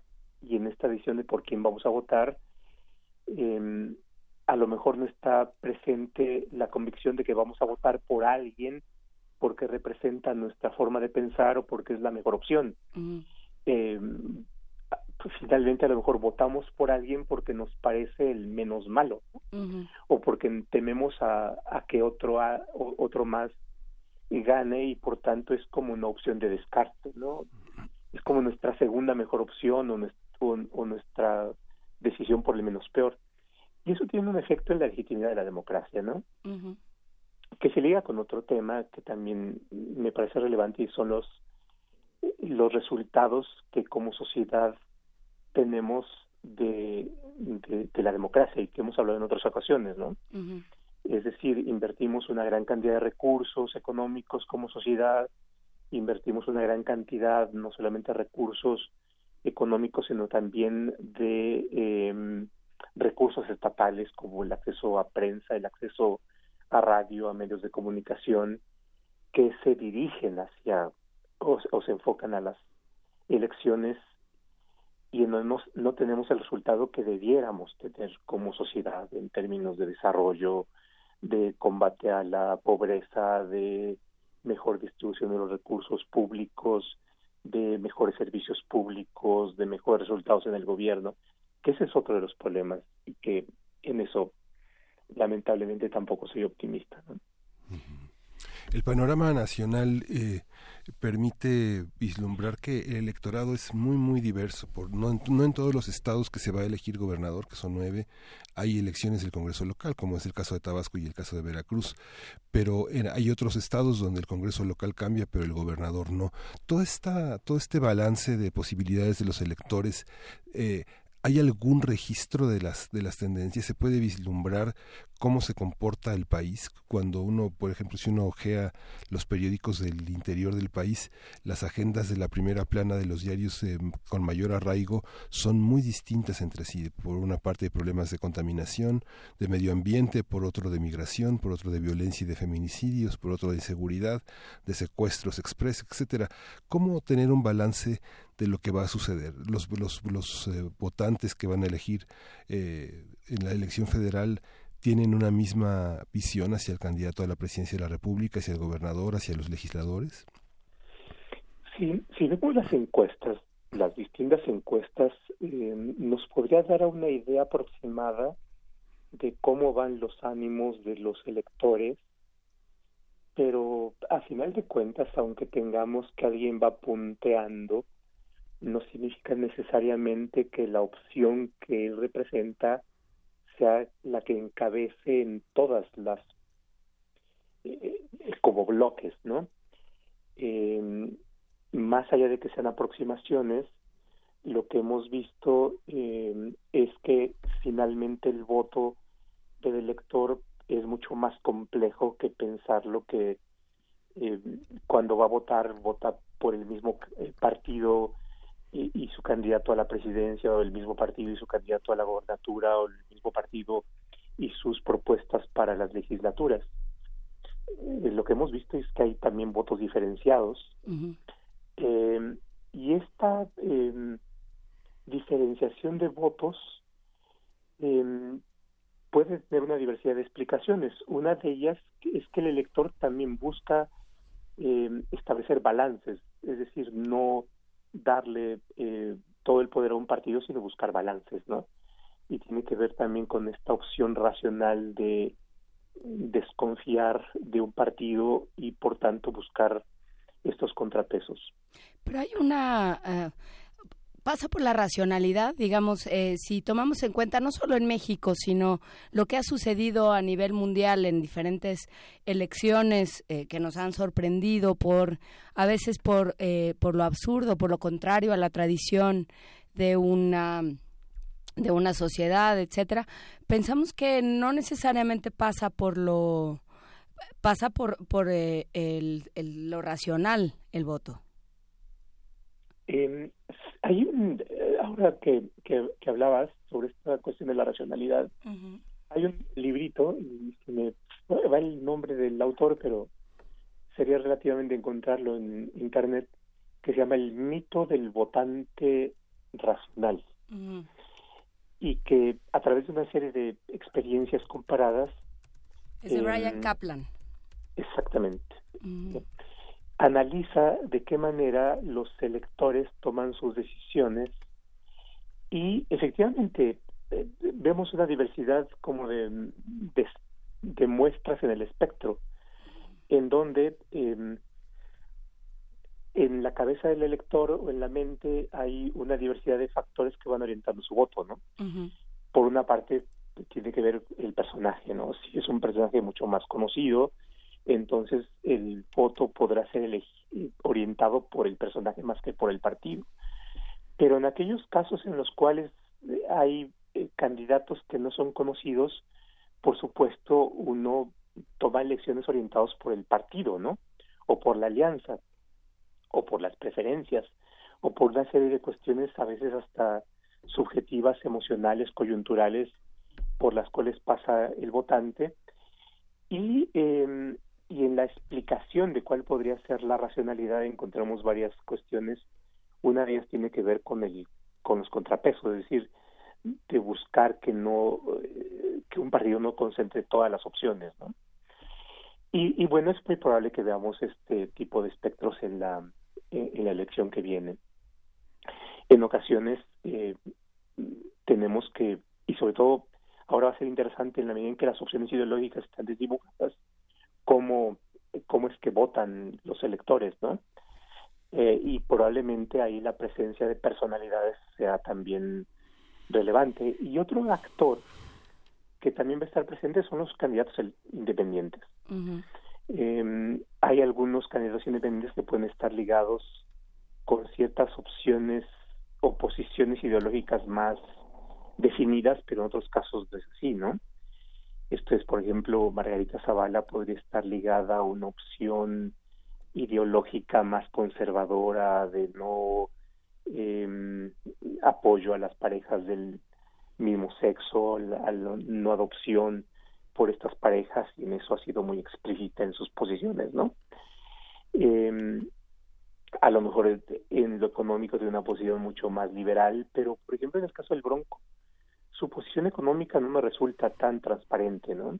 y, y, por supuesto también tiene estas partes más conservadoras y machistas que se reflejan en su mismo apodo, ¿no? Pero, eh, pero yo creo que va a ser interesante en, en ver cómo se comportan los electores ahora, ¿no? El miedo, el temor también es otro elemento que va a estar presente, ¿no? Es, y, y, en eso lo, lo vemos en las precampañas, ¿no? El, el foco de algunos electores no está en resaltar las virtudes de su candidato, sino los defectos o los posibles riesgos o peligros del, de sus contrincantes, ¿no? Y entonces el voto del miedo también va a ser otro elemento importante, ¿no? Hasta qué grado eh, sea relevante, bueno, pues este, mi tacita de café no me dice eso, ¿no? Claro, eh, vuelvo a, a, este tema de la, de la legitimidad de la que, de, que mencionaba doctor Roldán Chopa. Al, al, pensar en el INE, el 2017 también fue muy decisivo en ese sentido, pensando en la elección del Estado de México, en la elección de Coahuila, en tantos procesos que dejaron al INE o que dejaron, no sé si al INE, pero, o sea, que dejaron ver que había muchos, eh, muchos agujeros, digamos, en la, en la posibilidad de las elecciones de consumarse como algo legítimo, ¿no? eh, todo el, problema de la fin, del financiamiento, eh, los, los problemas de inducción del voto, de comprar el voto, todo esto eh, no, no deja bien parado al, al árbitro para pensar en una elección legítima también. El INE tiene un reto extraordinario. Uh -huh. va a ser la elección más grande y por tanto la que le planteé los retos logísticos, operativos y también de legitimidad más fuertes en los últimos tiempos. ¿no? La concentración de, de, distintos procesos electorales federal y locales eh, da el, el, la cantidad que ustedes mencionaban en la nota inicial, ¿no? Uh -huh. Más de 3.000 cargos en la elección y eso ya es una exigencia fuerte. La otra es que yo creo que también eh, más allá de los de las limitaciones y de los problemas que tiene el INE es que le estamos pidiendo mucho y hemos creado una estructura en la cual el INE es el pararrayos en, en estos procesos electorales desplazando cierta responsabilidad de los organismos locales. Uh -huh. es decir, estamos hablando, y, y esta entrevista es una, una expresión de esto, más del INE que de los organismos locales electorales. ¿no? Eh, porque la atención se ha desplazado de los soples uh -huh. hacia, hacia el Instituto Nacional, porque también el Instituto Nacional ha asumido esa responsabilidad. ¿no? Uh -huh. Y ahora, esa es una cuestión. La otra tiene que ver también eh, con eh, que el INE ha sido como la víctima de su propio éxito. Eh, siempre recordamos al INE o al IFE original y lo tomamos como el modelo de una institución confiable, legítima, eh, exitosa, y a ese IFE se le ha ido agregando una serie de funciones que lo han convertido también en un centro apetitoso como eh, institución de transmisión de los intereses de los partidos políticos. Y eso ha llevado a que eh, los partidos políticos al, tener interés en posicionar al interior a candidatos o a consejeros que eh, estiman eh, leales, que estiman confiables, entonces se convierta también eh, en correos de transmisión de los propios eh, partidos políticos. Y eso ha, minado la legitimidad porque es muy claro la correspondencia entre cierto consejero y cierto partido. Y eso se refuerza con la consistencia de sus votos cuando se trata de cuestiones eh, peleadas o polémicas en donde ya sabemos que va a votar, va a votar por eh, una posición favorable a cierto partido. Y eso eso es veneno, ¿no? Eso es establecer como la semilla de instituciones que se suicidan al minar su propia legitimidad. Y yo creo que los cuestionamientos que vemos de candidatos eh, hacia el INE es una expresión de eso, ¿no? Eh, se ha distanciado de la, eh, la integración del INE, se ha distanciado de esto deseable que es la neutralidad eh, y como consecuencia de la neutralidad la objetividad en sus decisiones. La nueva eh, reglamentación. ah, perdón, perdón. Sí, lamentablemente el sistema electoral tiene un vicio de origen que es que las reglas electorales y que el organizador de las elecciones y el juzgador electoral son definidos por los mismos partidos y por lo tanto es grande la seducción eh, de capturar a estas instituciones. Entonces, eh, los organismos de sociedad civil dicen, bueno, no, no queremos un tribunal de cuates, no queremos un INE de cuates. Esto le pone el énfasis en, el, en la línea de flotación, ¿no? o el cuestionamiento de la línea de flotación. En la medida en que los mismos actores eligen a sus árbitros, entonces eh, los van capturando. Y esto, a final de cuentas, eh, no, no es bueno para el país. No, claro que no. La nueva reglamentación del INE, ¿qué consecuencias va a traer en materia indígena, nivel de paridad de género? El tribunal ha señalado en días pasados una judicialización del proceso electoral si no hay una si no hay una, una medida, pues poner límites y, y reflexionar sobre estos alcances en cada estado. ¿Qué, qué, qué opina? Yo creo que el INE eh, a pesar de esto, ha hecho un esfuerzo de, de conducir eh, las elecciones, de ir estableciendo reglas eh, más claras. Eh, y por supuesto en temas donde hay cuestiones altamente polémicos. las reglas, por ejemplo, ahora de publicidad o que tienen a limitar ciertas prácticas como son la el reparto de tarjetas que tienen que, que plantean expectativa de ingresos futuros es una expresión de esto, ¿no? en eso me parece que el INE está haciendo esfuerzos importantes eh, que no hay que menospreciar por conducir el proceso electoral, ¿no? Yo creo que en esto también el INE es, receptivo con las críticas que tiene eh, ya no de los partidos sino de la sociedad. Eh, y bueno, el INE en esto tampoco es soberano y está sujeto a las revisiones del Tribunal Electoral, que también tenemos que revisarlas con este ojo crítico, ¿no? Pero, pero creo que el INE está también haciendo esfuerzos importantes por, por, por organizar de la mejor manera posible las elecciones que vienen, porque en ello también está su propia legitimidad. Sí, que no van a ser unas elecciones sencillas por la cantidad de puestos que están, eh, o sea, nada más pensar en la boleta, lo que va a implicar ese conteo, dadas las alianzas, eh, las, las diferentes formas en las que se unen y se suman eh, los votos, todo eso va a implicar una preparación de los ciudadanos que vayan a ser funcionarios y, bueno, pues un trabajo muy minucioso de fiscalización que, bueno, pues no, no pinta para ser sencillo. No, y, lamentablemente los partidos políticos eh, juegan sus juegos estratégicos y que no son necesariamente los más apegados al juego limpio. Em, eh, lo que mencionaba sobre la fiscalización de los recursos es un terreno importante. Hace algunos días eh, Ciro Muriayama declaraba cuál era el estado de la cuestión en términos de los informes que los partidos tienen que rendir para sobre sus recursos y los números son alarmantes, es decir, hay un alto índice de incumplimiento de obligaciones por parte de los partidos políticos. Y esto es muy sintomático y tiene que ver con la legitimidad de la que hablábamos. Esto es, los partidos políticos debieran poner la muestra de lo que es el cumplimiento de la ley.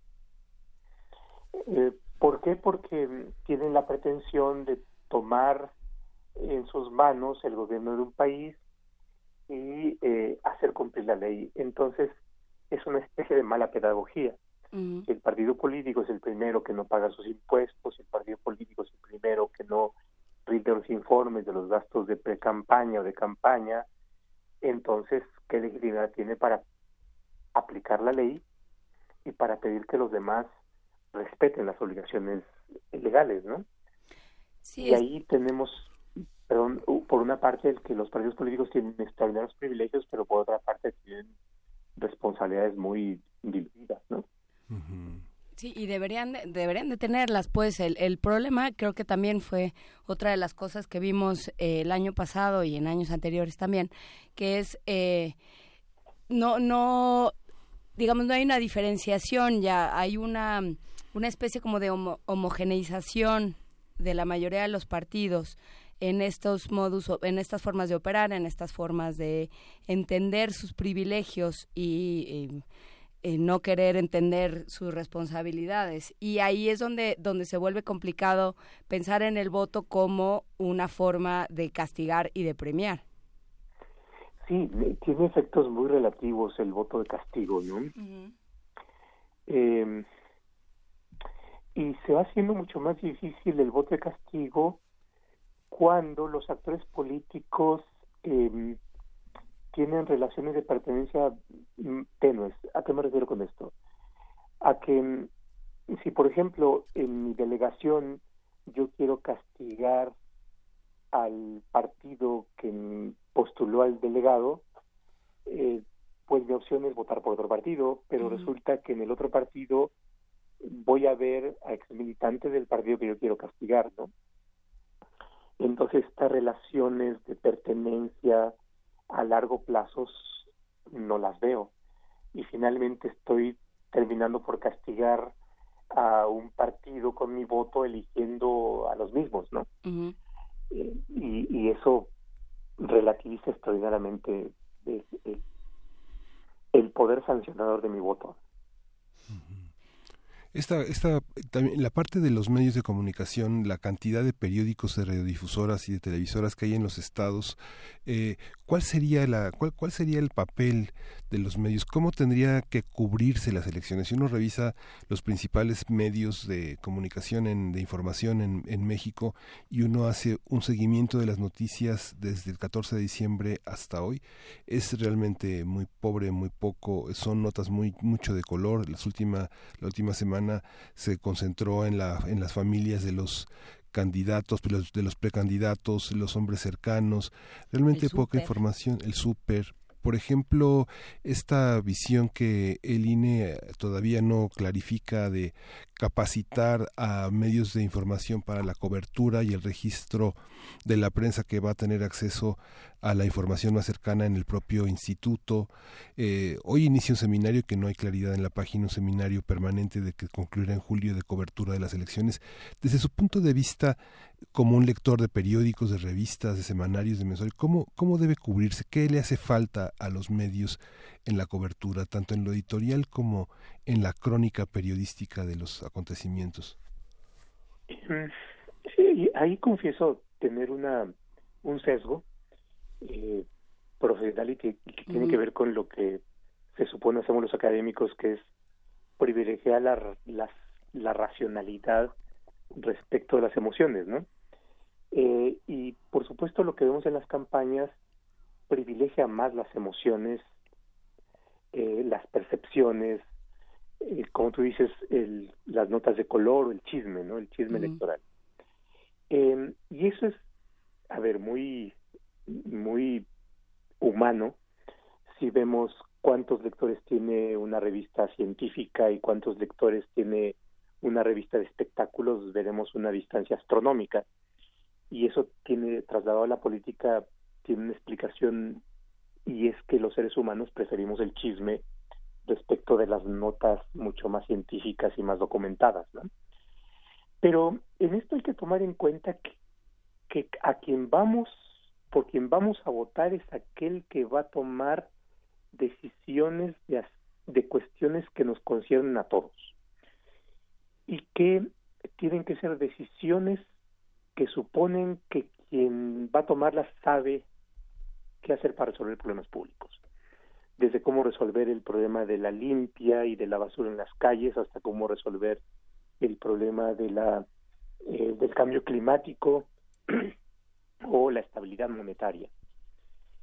Y saber cómo se enfrenta el problema de la basura o la estabilidad monetaria o el cambio climático son eh, discusiones de una alta sofisticación técnica, si se quiere, y extremadamente aburridas.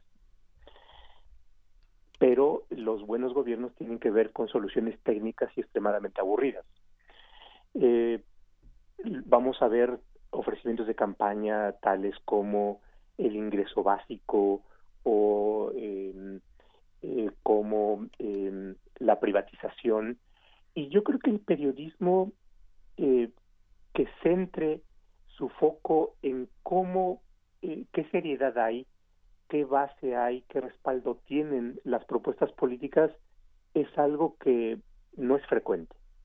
Entonces, si algún candidato propone que no va a haber privatizaciones respecto de tal cuestión o que va a echar marcha atrás a la reforma educativa, eh, valdría la pena hacer algo que, que ustedes lo hacen y lo hacen muy bien y que tiene que ver con el periodismo de investigación. Bueno, qué hay detrás de esta propuesta, cuánto cuesta llevar a cabo esta propuesta, cuántos recursos económicos hay detrás de esto, quiénes son los técnicos que, están debatiendo esta propuesta. Eso, por supuesto, nos lleva a lo aburrido, pero lo aburrido finalmente es aquello que nos va a dar por resultado. Y esto es algo que desafortunadamente en el proceso electoral no, no vemos. Los debates eluden este tipo de problemas.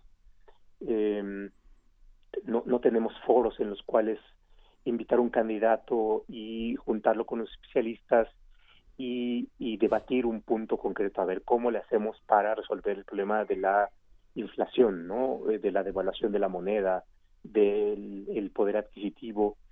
Entonces son ese tipo de cuestiones que yo creo que hay que privilegiar. eh, y que, aprovechando el, la pregunta, tiene que ver con que nos, no nos fijamos en el séptimo año de gobierno o no nos fijamos en el cuarto año de gobierno. Ustedes dirán, ¿por qué está hablando aquí del séptimo año de gobierno, del cuarto año de gobierno? Porque el séptimo año es aquel en el que podemos ver el resultado de los seis años de gobierno, ¿no? O de los tres años de gobierno. Porque no llegamos al quinto o al sexto año, porque eh, en vemos ahora eh, los diputados renuncian al, o, se, o piden licencia al segundo año de su mandato para optar por ser presidentes municipales o por ser diputados federales o por ser gobernadores. Un gobernador eh, se separa de su cargo para optar por la presidencia de la República, pero deja ciclos incompletos. Y en la medida en que deja ciclos incompletos, eh, corta la posibilidad de examinar las cuentas que dejó, ¿no? Entonces, en la medida en que no podemos saber qué cuentas dejó después de los tres años de su periodo, después de los seis años de su periodo, entonces tampoco tenemos las condiciones para ver si fue un buen o un mal gobernante. Eh, porque desplazamos la eficacia en el gobierno por la ambición de un nuevo cargo. Y yo creo que tenemos que regresar a la idea de que las elecciones sirven para el gobierno, no el gobierno sirve para las elecciones. Claro, eh, es, es una, una buena conclusión, digamos, ¿no? Y también hay otra parte que no sé si como electorado sería interesante plantearnos, empecemos el año como si no supiéramos por quién vamos a votar. O sea, como si, porque en muchos casos la decisión ya está tomada justamente porque tiene este carácter un poco plebiscitario del que, del que hablaba doctor Roldán Chopa. Entonces, eh, a lo mejor empezar pensando, no sé por quién voy a votar y voy a, preguntar como si mi decisión no estuviera tomada, independientemente de, de si la tomé o no la tomé, de, de dónde estoy parado, ideológica o, o emocional o racionalmente. Sí, creo que es un buen método el que tú eh, planteas y es cómo enfriamos la cabeza, ¿no? Cómo pasamos por el tamiz de la crítica aún a las opciones que nos simpatizan. Y, em, y cómo somos exigentes con aquellos que, que son de nuestra preferencia, eh, porque esa exigencia nos llevaría a, elevar nuestros estándares eh, de ya no de sociedad civil sino de sociedad cívica no entendida la sociedad cívica no como el conjunto de personas que no forman parte del gobierno sino aquellas personas que no formando parte del gobierno se ocupan de los problemas públicos no eh, y eso significa que hay una mayor exigibilidad comenzando por uno mismo de cuál es nuestro comportamiento respecto a los problemas públicos. Y una parte de nuestro comportamiento respecto a los problemas públicos es la crítica de aquellos que nos ofrecen llevarnos al paraíso eh, y el de exigencia, bueno, si me estás ofreciendo llevarme al paraíso, eh, ¿cómo? ¿No? ¿Cuánto me va a costar en impuestos? ¿Cuáles son tus eh, expertos? ¿De qué manera crees realistamente que vas a poder llegar a ese, a, ese punto y no, no me engañes con la publicidad gubernamental o con la publicidad política. Pues bueno, lo, lo, seguiremos platicando. Muchísimas gracias, doctor José Roldán Chopa, doctor en Derecho por la UNAM y profesor investigador del Centro de Investigación y Docencia Económica. Muchísimas gracias por estar con nosotros esta mañana. Pues muchísimas gracias a ustedes y que tengan muy buen año. Igualmente, seguiremos conversando. Sus escuchas. gracias. Hasta luego. Vamos a ver ahora en la producción de Gotas de Plata, este, esta serie de producciones sobre películas emblemáticas de la cinematografía mundial. Vamos a ver Bullworth, película de Barren Beauty. Gotas de Plata. El cine en dosis homeopáticas. Con Carlos Narro. Dosis. Gotas de plata.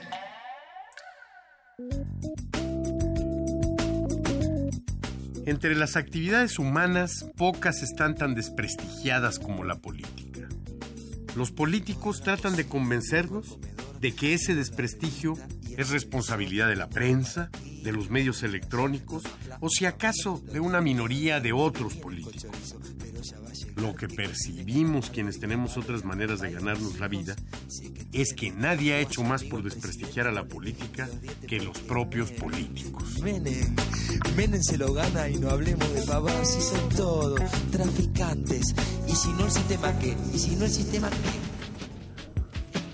Los políticos han conseguido que una actividad que durante largo tiempo se pensó distintiva de nuestra especie y la vía de solución de nuestros conflictos, sea considerada hoy por hoy por grandes segmentos de la población una especie de calamidad imprescindible, vinculada a las peores situaciones de la realidad social.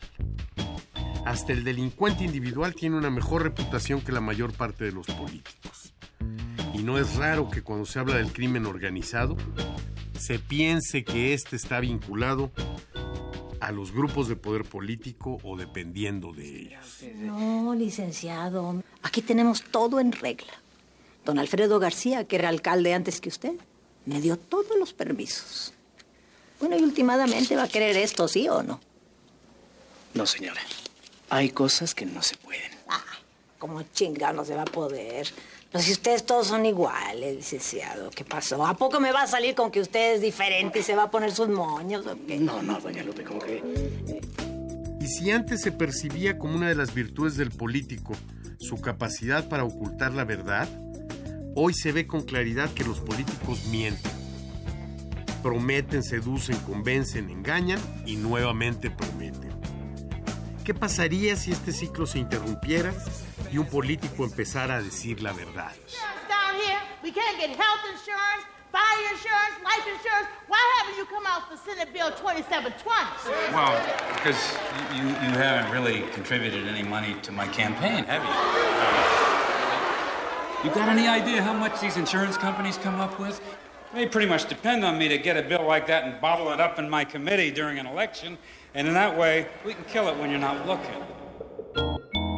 En 1998, Warren Beatty dirigió la película Bulworth.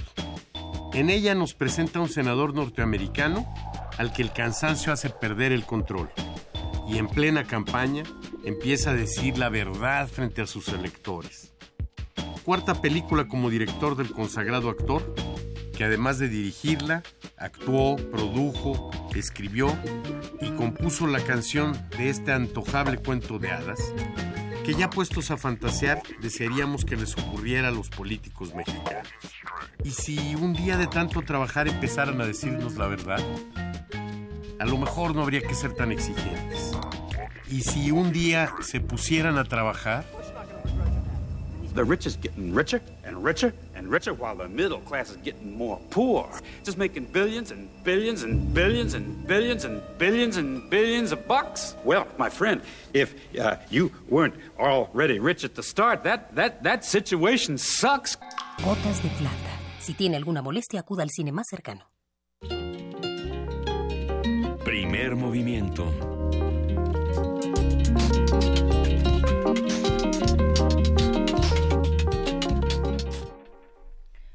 8 de la mañana con 53 minutos, casi 54. Este, esperemos que usted no tenga que llegar a ningún lado a las 9, porque si no, si no ya si no ha llegado ya, ya no llegó. Pero bueno, aproveche que las calles están semivacías, que en la ciudad todavía la heroica ciudad todavía duerme un poco la siesta como en como en la Regenta. Y bueno, pues que aquí seguimos gracias a Abel Arevalo que nos estuvo escribiendo durante las vacaciones que nos extrañaba, pues ya estamos aquí de vuelta. Abel, cuidado con lo que deseas y cuidado con lo que pides porque ya regresamos.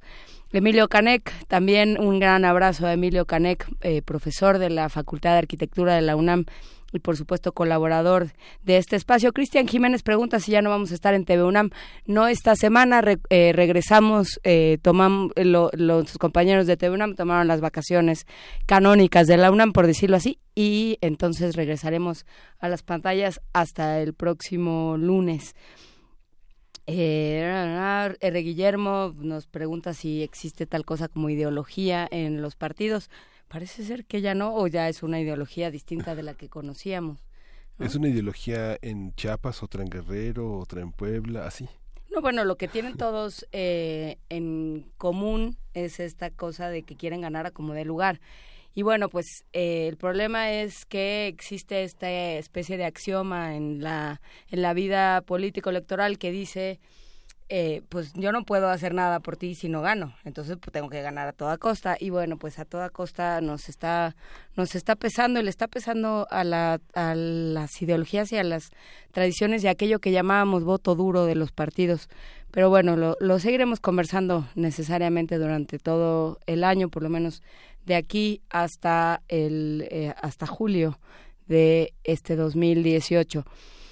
Pero bueno, por lo pronto, Miguel Ángel, eh, hay que saludar a quienes nos buscan, a Rodrigo Adán, que también nos busca por Twitter y que nos dice que somos como los hermanos mayores, que no tenía, bueno, pues este, pues bueno. Este, ni, ni modo, ¿tú qué tal eres como hermano mayor? Pues no, no, no le quito los juguetes a mis hermanos. ¿No les quitas los juguetes No, a tus ni hermanos? tampoco, ¿no? y se los presto. ¿Intercedes por ellos? Sí, intercedo por ellos. Haces muy bien. Rodrigo Adán ya lo hiciste. Juan Carlos Mondragón nos dice que está leyendo después del banquete de Yukio Mishima, habías dicho tú, ¿no? Sí. Y que no es lectura fácil Yukio Mishima a estas alturas. No, es una, es una lectura compleja, pero de manera, de, un- una, de una gran riqueza. es uno de los autores eh, de culto de todo un gran sector de la literatura contemporánea. Hay uno, hay un libro este, de Margaret Yursenar sobre Yuki Mishima, que es una extraordinaria guía de lectura para quien quiera empezar a asomarse a este escritor japonés de la segunda mitad del siglo XX y que es es, es, una lectura compleja, difícil para los tiempos de la democracia, porque es un gran adorador del mundo monárquico. Ya ven, él, él, sí es adorador del mundo monárquico. está, es curioso que vuelven discusiones que pensábamos que ya, que ya teníamos superadas.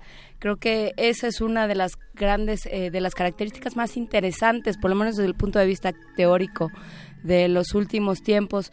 Las discusiones que pensábamos que ya teníamos rebasadas como, como sociedad, ¿no? Eh, por lo menos en, en, a nivel teórico ya pensábamos que, eh, que ya teníamos entendida la democracia como un sistema deseable de gobierno, que ya habíamos entendido eh, la, la, equidad de género, la, la necesidad de que el matrimonio se convierta en un contrato entre dos personas que así lo quieran sin importar lo que decían todos los demás, etcétera y demás, pero bueno, todo eso habrá que seguirlo revisando, habrá que seguirlo pensando. Por lo pronto podemos escuchar a la marimba Nandayapa. Sí, fiesta de pájaros de la marimba Nandayapa. Ya los escuchábamos ese, ese murmullo de esta Vamos. maravillosa marimba.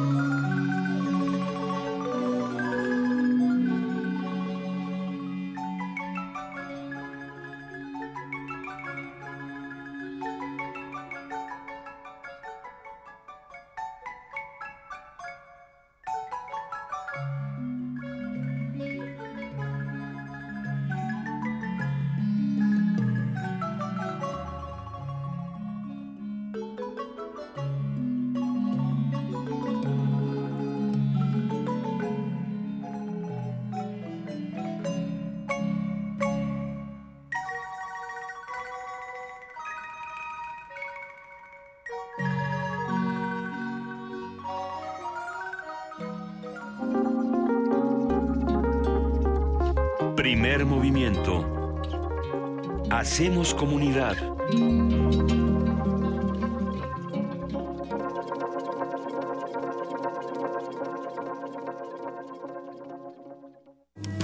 Náhuatl, Mixteco, Maya, Celtal, Tzotzil, Zapoteco, Otomí. Las lenguas originarias de México reunidas en un espacio de interculturalidad. Calme Cali. Calme Cali. Acompáñanos a conocer las diferentes culturas indígenas de nuestro país en voz de sus hablantes. Todos los jueves a las 10 de la mañana. Retransmisión domingo 15.30 horas. Por el 96.1 de FM. Radio UNAM. En 2018 decidiremos lo que es mejor para México. Ahora tendremos más opciones que antes. Además de partidos políticos, habrá candidaturas independientes. La ciudadanía puede ahora respaldar esta nueva opción. Si decides dar tu apoyo, escanearán tu credencial para votar y solicitarán tu firma en la app oficial del INE. Esto no compromete tu voto, solo ayuda a las y los aspirantes a ser una opción más en las próximas elecciones. Recuerda, el INE protege tus datos personales. El primero de julio tú decidirás por quién votar. Instituto Nacional Electoral, INE. El Tribunal Electoral del Distrito Federal te garantiza, entre otros derechos, votar y ser votado, asociarme libre e individualmente, ejercer mi participación como ciudadano. Para ello, el TEDF resuelve las controversias que plantean ciudadanos, candidatos independientes, partidos y asociaciones políticas, entre otros.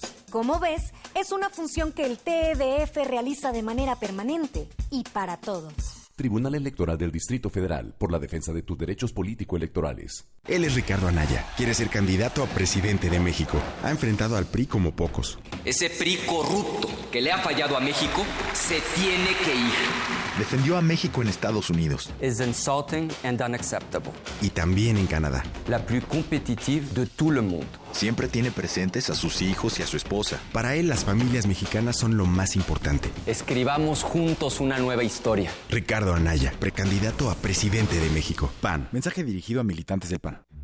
Ballets de todos los tiempos. Música medieval, barroca, moderna. Los sonidos que hacen mover al cuerpo en un solo programa. Diáspora de la danza. Lunes a viernes a las 6.40 de la mañana y su retransmisión a las 3 de la tarde. Por el 96.1 de FM. Radio UNAM. El año que entra será un año de muchos retos. De corazón te deseo que cumplas todas tus metas. Que si estás enfermo o enferma, te mejores. Hagamos lo posible porque el año que entra nadie tenga hambre, tenga frío o se sienta solo. El año que entra, cambiemos la historia. Ricardo Anaya, precandidato a presidente de México. Movimiento Ciudadano. Mensaje dirigido a militantes dentro del proceso de selección de candidato a presidente de la República de la Coalición por México al Frente en términos de la cláusula cuarta del convenio. En diciembre nos preparamos para Navidad. Preparamos nuestras casas para estar en familia. Preparamos nuestro espíritu para renovar el cariño y los buenos deseos. Este año yo me he preparado de una forma muy especial. Estoy preparado para trabajar muy duro por ti y los tuyos, porque la única manera de salir adelante es estando preparados. Yo estoy preparado y quiero que te prepares porque viene lo mejor para México. José Antonio Mid, precandidato del PRI a la presidencia de la República. Mensaje dirigido a los miembros de la Convención Nacional de Delegados. PRI. Tú, que cuando ves las noticias del gobierno actual piensas, ¿estaríamos mejor? Con ya sabes quién. A ti que durante el gobierno de Calderón pensabas, ¿estaríamos mejor con ya sabes quién? A ti que después de ver lo que hizo ya sabes quién en la Ciudad de México, llevas 12 años pensando que estaríamos mejor con ya sabes quién. A todos ustedes les tenemos una gran noticia. Sí estaremos mejor y ya sabemos con quién. Morena, la esperanza de México. Juntos haremos historia. Let there be sound. hearing voices, the voice. La voz. Gabinete de Curiosidades. Conoce los descubrimientos sonoros que Luisa Iglesias y Frida Rebontulet atesoran en las frecuencias radiales. Experimentación sonora, música poco convencional, materiales históricos y diversos audios que forman vasos comunicantes. Todos los domingos a las 2.30 de la tarde por el 96.1 de FM Radio UNAM. Experiencia sonora.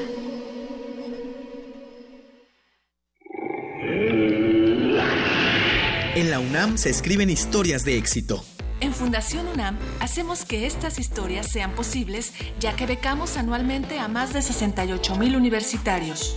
Súmate 5340-0904 o en www.funam.mx. Contigo hacemos posible lo imposible. Primer movimiento. Podcast y transmisión en directo en www.radio.unam.mx.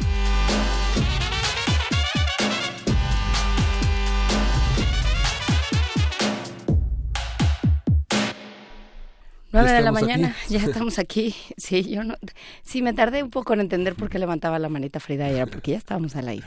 Nos preguntan, Ando, ¿quiénes estamos en la cabina de primer movimiento? Pues Juana Inés de esa y su, su voz que ahí va más o menos, y Miguel Ángel Quemain. Luisa Iglesias regresa el próximo lunes y al, al mismo tiempo que regresa también nuestra transmisión por televisión, por TV UNAM, Miguel Ángel. Sí. Y esta semana, bueno, recordamos a muchas de las personas que nos escuchan en la capital del país que el, los problemas de abasto en el sistema Cutzamala obligarán a repensar el abasto de agua, cómo dosificamos, cómo administramos, cómo cuidamos el agua, porque quienes tienen la costumbre de bañarse diariamente o dos veces al día tendrán que restringirla o te tendrán que guardar reservas para el baño. Hay que tener mucho cuidado con el agua, pero va a ser toda esta semana, según reportan las autoridades capitalinas. Por supuesto, y bueno, pues sí, habrá que repensar muchas cosas. Creo que eh, si algo se repitió durante el fin del año pasado, hacia finales del año pasado, fue esta idea de qué cantidad de cosas estamos haciendo mal como, como sociedad, como humanidad, como país, ¿no? los modelos que tenemos que cambiar. Un modelo capitalista que, que le sirve a unos cuantos, un, un modelo de sociedad civil que no termina de funcionar, un modelo político que por supuesto no tenemos que explicarlo, no funciona, un modelo económico que mucho menos. Pues bueno, vamos pensando en todo aquello que así habíamos hecho siempre, pero que no nos conviene tanto. Pero bueno, por lo pronto, ¿te parece si vamos a música para prepararnos para la poesía necesaria, Miguel Ángel? Sí, vamos a música. ¿Qué vamos a escuchar? Pues no sé. Ahorita nos lo va a decir Frida Saldívar, que está aquí eh, rifándosela con, con la consola, la computadora, la música y con Arturo, nuestro operador. Ajá. ¿Sí, Frida? Sí. Te queré de Salif Keita.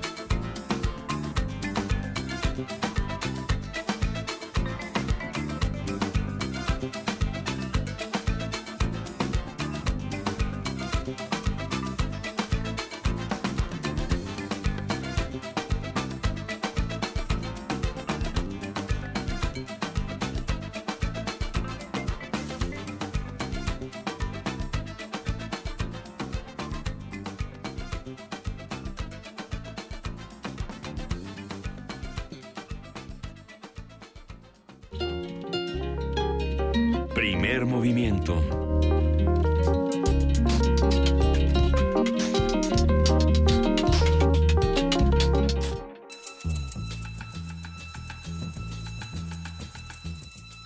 Es hora de poesía necesaria.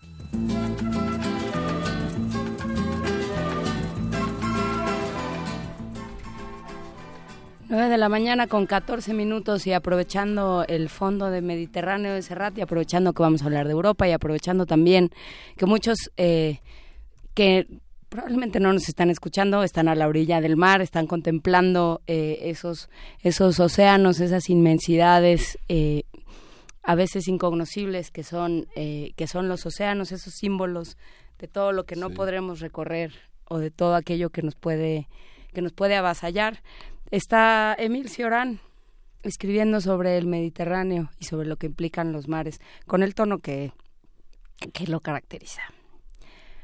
Al igual que amas los libros que te hacen llorar, las sonatas que te han cortado el aliento, los perfumes que te insinúan renunciamientos, a las mujeres extraviadas entre el cuerpo y el alma, así sucede con los mares.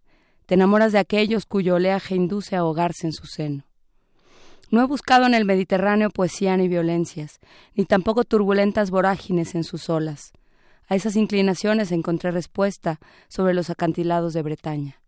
Pero ¿cómo olvidar un mar donde dejé mi pensamiento? En una memoria más corta que el presentimiento de eternidad lo efímero, guardaría la imagen y el reconocimiento del azul inhumano del mar decadente. En sus orillas se hundieron imperios y tantos y tantos tronos del alma.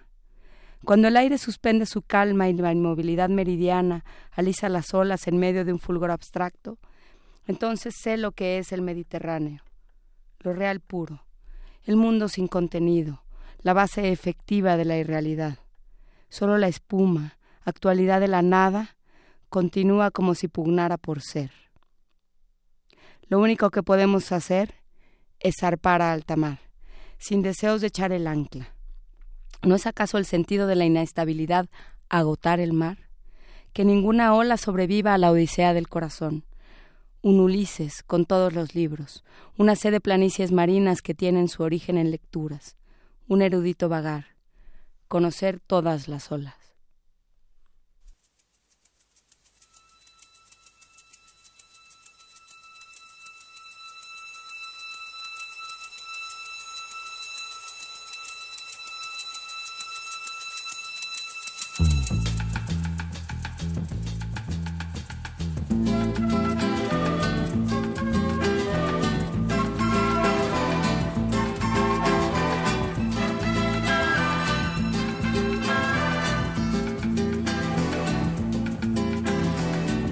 Porque mi niñez sigue jugando en tu playa. Y escondido tras las cañas duerme mi primer amor. Llevo tu luz y tu olor por donde quiera que vaya. Y amontonado en tu arena, guardo amor, juegos y penas. Yo que en la piel tengo el sabor amargo del llanto eterno que han vertido en ti cien pueblos de Algeciras a Estambul para que pintes de azul sus largas noches de invierno. A fuerza de desventuras, tu alma es profunda y oscura.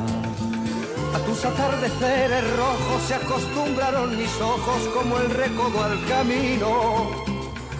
Soy cantor, soy embustero, me gusta el juego y el vino, tengo alma de marinero.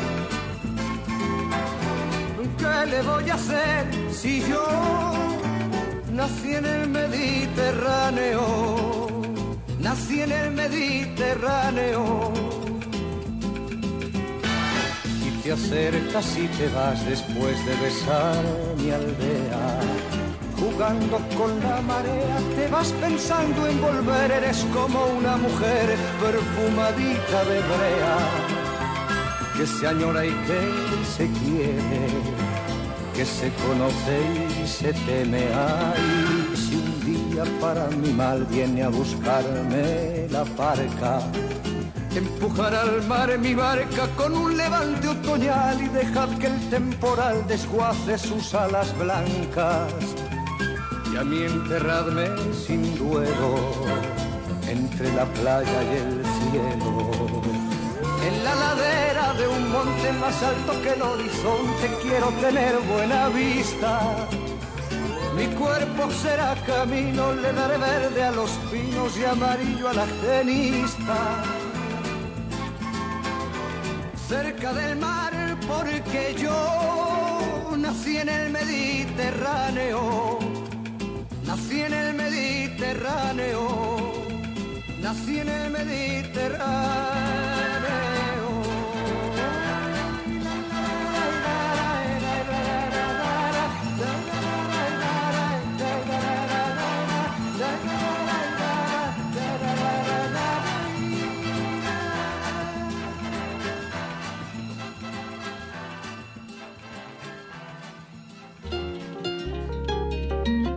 Primer movimiento.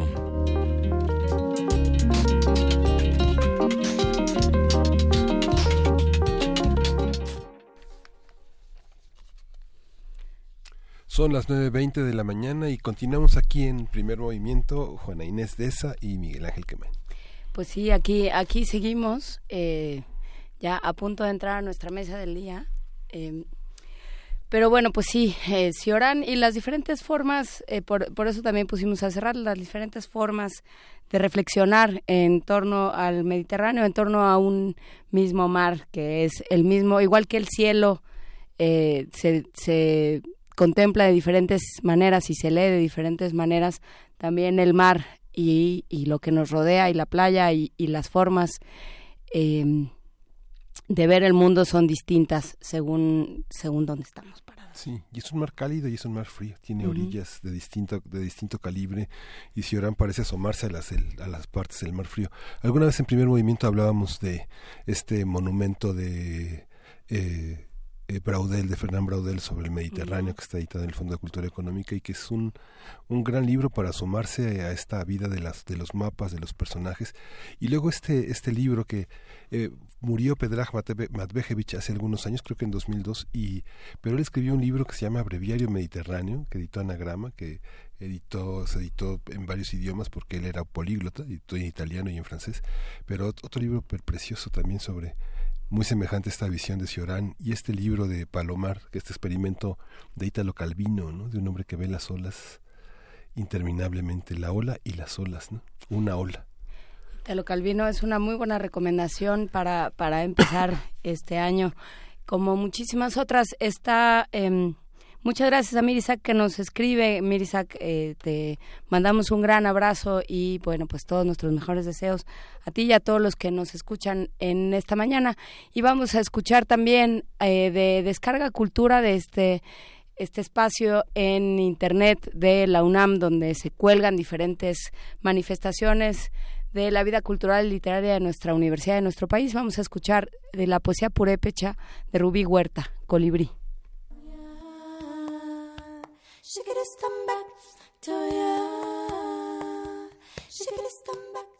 Sinsun, Rubí Huerta.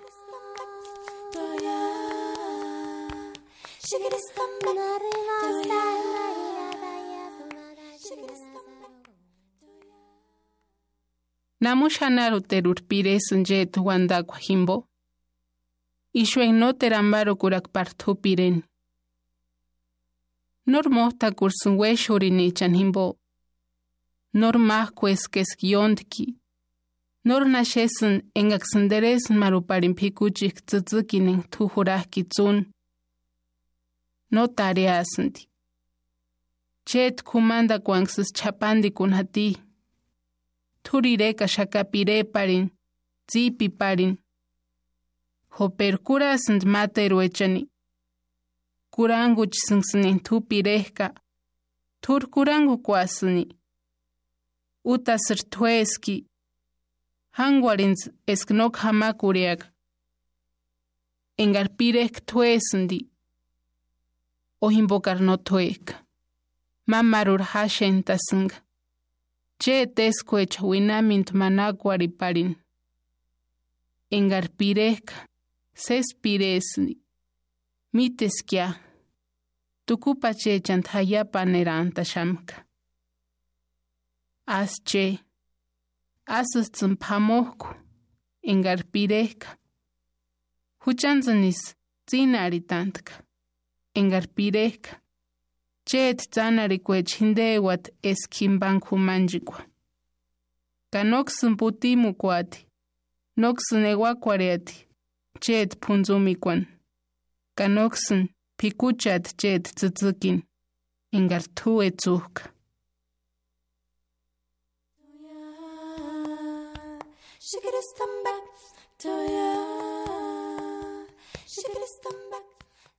Colibrí.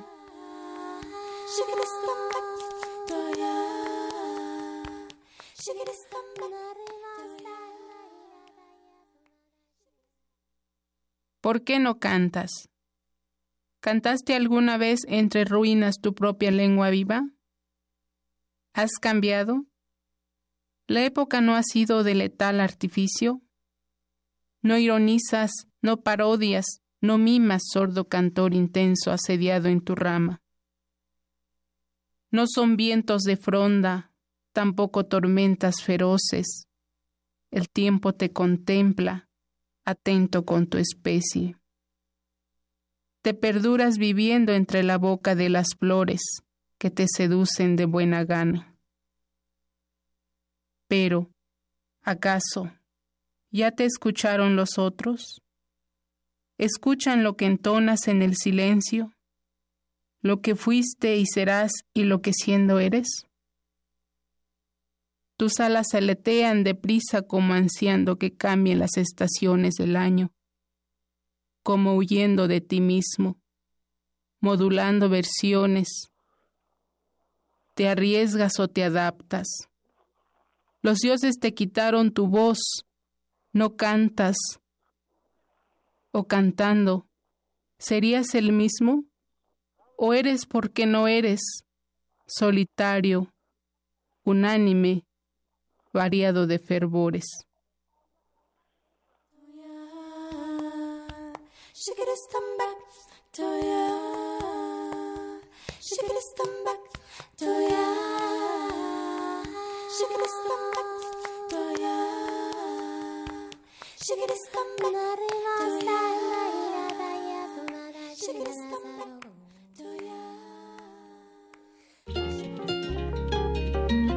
Primer movimiento.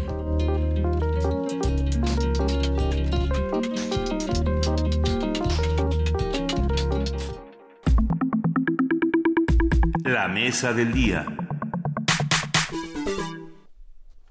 Bulgaria asumió ayer la presidencia semestral del Consejo de la Unión Europea, que tiene como principales retos la crisis migratoria, las negociaciones del Brexit. Además, el bloque económico y político está a la espera de que Alemania forme un nuevo gobierno, luego de la reciente llegada de los ultranacionalistas al gobierno de Austria. Bulgaria ha propuesto una agenda para que se realicen negociaciones para superar las diferencias entre el manejo de la crisis de refugiados, sobre todo con los países más reacios en su política de migración. También se espera que en el primer semestre del año las negociaciones sobre la salida del Reino Unido de la Unión Europea entren en una fase decisiva. Otros retos son la posibilidad de que la Unión Europea declare a Polonia como uno de sus integrantes que no logra mantener el Estado de Derecho y por ende no califica como país miembro. Algunos gobiernos como los de Polonia, República Checa, Eslovaquia y Hungría se rehusan a aceptar ciertas leyes de la Unión Europea o a implementar decisiones mayoritarias sobre políticas migratorias. Conversaremos sobre los temas fundamentales de Europa para este año y para ello agradecemos muchísimo que Luis Guacuja platique con nosotros. Él es responsable del programa de estudios sobre la Unión Europea del posgrado de la UNAM y, por supuesto, colaborador asiduo y amigo de este espacio. ¿Cómo estás, Luis Guacuja? Feliz año. ¿Qué tal? Feliz año. Muchos saludos, Juan Inés, Miguel Ángel y todo el auditorio. Cuéntanos, eh, Luis, cómo, cómo se perfilan los, los retos y las posibilidades de Europa para este 2018. Bueno, un año, un año de definiciones, como bien señalaban, empieza la, la presidencia semestral del Consejo de la Unión Europea por parte de, de Bulgaria, un país eh, de, de los países eh, balcánicos, eh, con retos importantes en la agenda, como es el tema de Brexit, un asunto que se está complicando cada vez más. Ahora, en vez de 2019, se habla de 2020, quizá para que se concrete. Sondeos que se han hecho en Reino Unido señalan que la mayoría de la población estaría por el no a, este proceso de salida del Reino Unido y los retos que tiene ante sí la propia Unión Europea en su seno. Ya hubo disputas importantes semanas antes entre el propio presidente de la Comisión Europea, Jean-Claude Juncker, y el presidente del Consejo Europeo, eh, eh, Donald Tusk en el sentido de eh, la, las cuotas de refugiados. Parece que ese tema que no que no deja de estar presente ni en las prioridades, ni en las agendas, ni en las discusiones. Y, eh, y también ese asunto estará presente para la definición del nuevo gobierno en Alemania que está en vilo en este momento, tratando de llegar a acuerdos entre el partido de Angela Merkel y, y los socialdemócratas y otros temas que están por ahí pendientes, el tema de Italia, sin duda, las elecciones en marzo, eh, un gobierno de Matteo Renzi bastante debilitado, una de los partidos socialistas fragmentados y otros temas que están por ahí, por supuesto España, el tema no resuelto y que no se resolverá pronto eh, de, Cataluña eh, y está empañando también los temas en, en Europa. Hay una serie de, de elecciones en distintos países de la Unión Europea, algunos elecciones parlamentarias, pero otras generales eh, importantes, quizá destaquemos precisamente la de la de Italia y esta definición de Alemania que también eh, marcará el rumbo del, eh, de los destinos de la Unión Europea para este año que se avecina complejo después de el triunfo de la extrema derecha en Austria que le tocará las riendas a su vez de la presidencia semestral de la Unión Europea en el segundo semestre de este año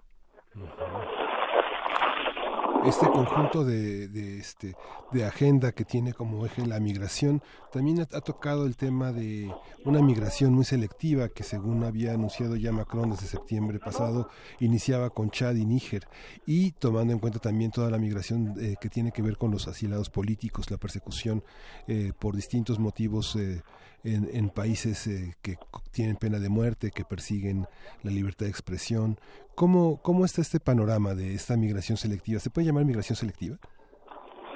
Bueno, sin duda el tema de Francia también es un tema muy importante. Eh, la, la, sociedad en general eh, en los últimos años, después de la crisis económica de los últimos 10 años, eh, pues afecta al ciudadano de a pie que no entiende el tema ni de la migración y sobre todo el tema de los refugiados y ve en eh, en la inmigración una amenaza importante y esto ha afectado eh, las agendas políticas y los proyectos políticos de algunos países en particular eh, que están enfrentando problemas importantes. El caso de Alemania es muy muy claro eh, y entonces está apostando por hacer esta migración diferenciada.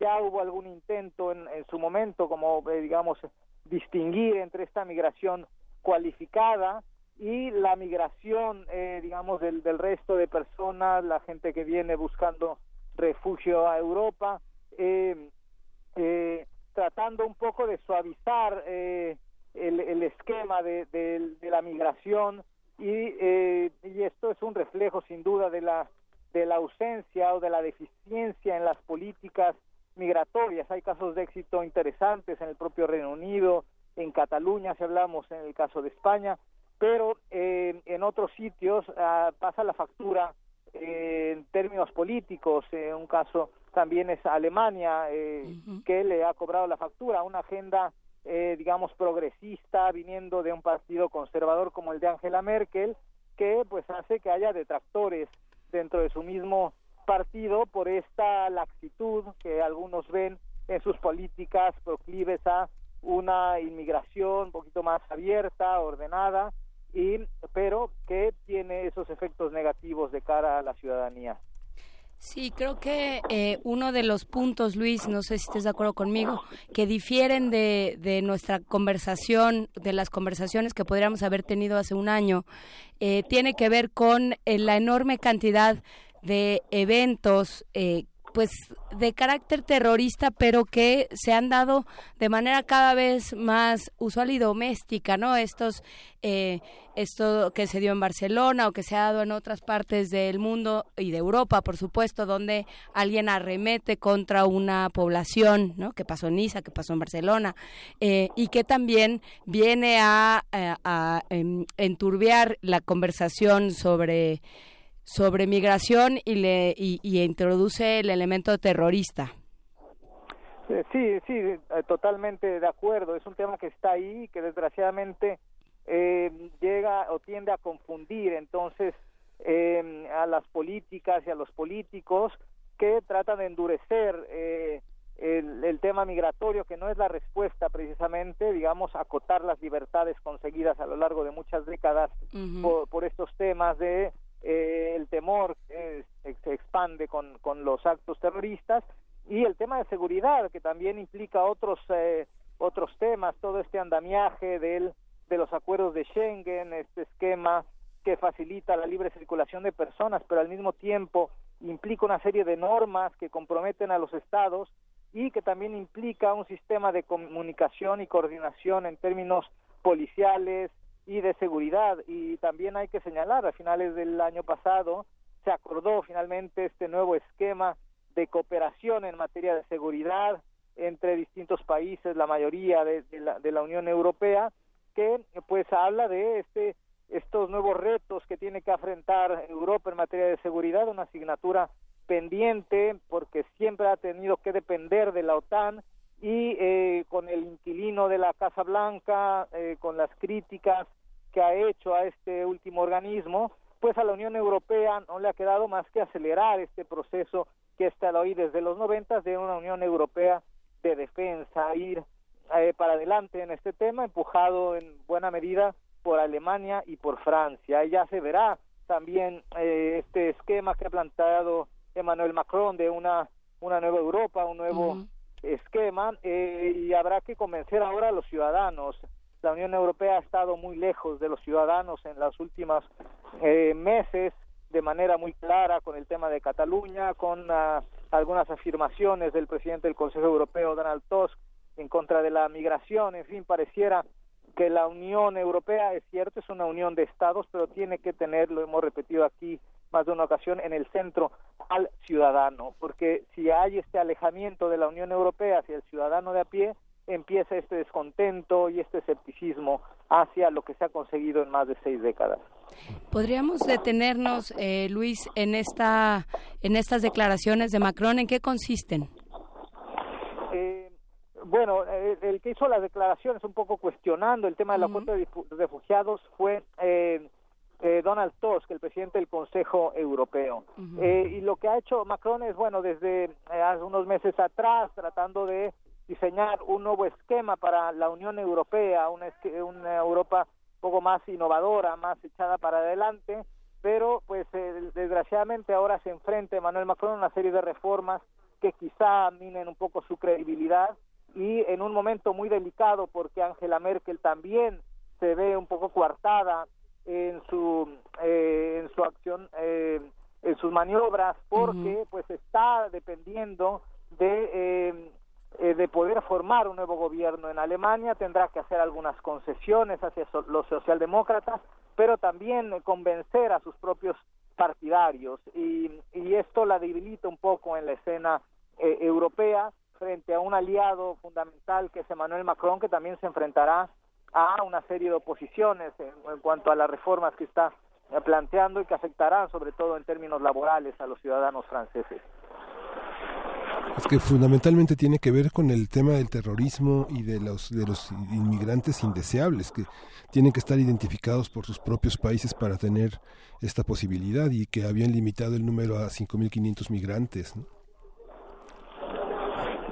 sí, eh, sin duda, es, pero es que está aquí la, la ecuación es bastante compleja, digamos, a dotar a los ciudadanos de eh, mayor seguridad, pero sin sacrificar esas libertades, ¿no? Esas libertades que se han conseguido, esa libertad de movimiento, que es algo de lo que más valoran los ciudadanos europeos, eh, y, eh, y sobre todo esta posibilidad de transitar, de trabajar, de estudiar, de, eh, de pasar las fronteras sin ningún eh, problema, eh, pues se puede ver afectado con, eh, con medidas eh, restrictivas eh, que tengan como foco el tema de la, de la de, de la prevención del terrorismo. Por eso aquí, al lado de estas libertades que se consiguen en el esquema de Schengen, tiene que ir de la mano con una coordinación muy efectiva, muy eficiente y que esté acorde a los nuevos eh, a los nuevos esquemas también y las nuevas formas y modos operandi de, de, los grupos terroristas, ¿no? Que ahora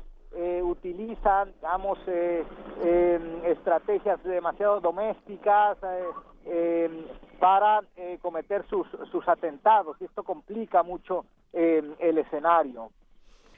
Sí, eh, por último, será a quién a quién es interesante, digamos, pensando en actores, a quiénes sería interesante observar en este año, Luis Guacuja, eh, desde el barco ballenero en el que te encuentras, porque se, se oye como un vaivén muy extraño, pero desde ahí Sí. cuéntanos a quién vale la pena observar, ya que Angela Merkel, lo platicamos mucho el año pasado, está en una especie de ocaso de su mandato.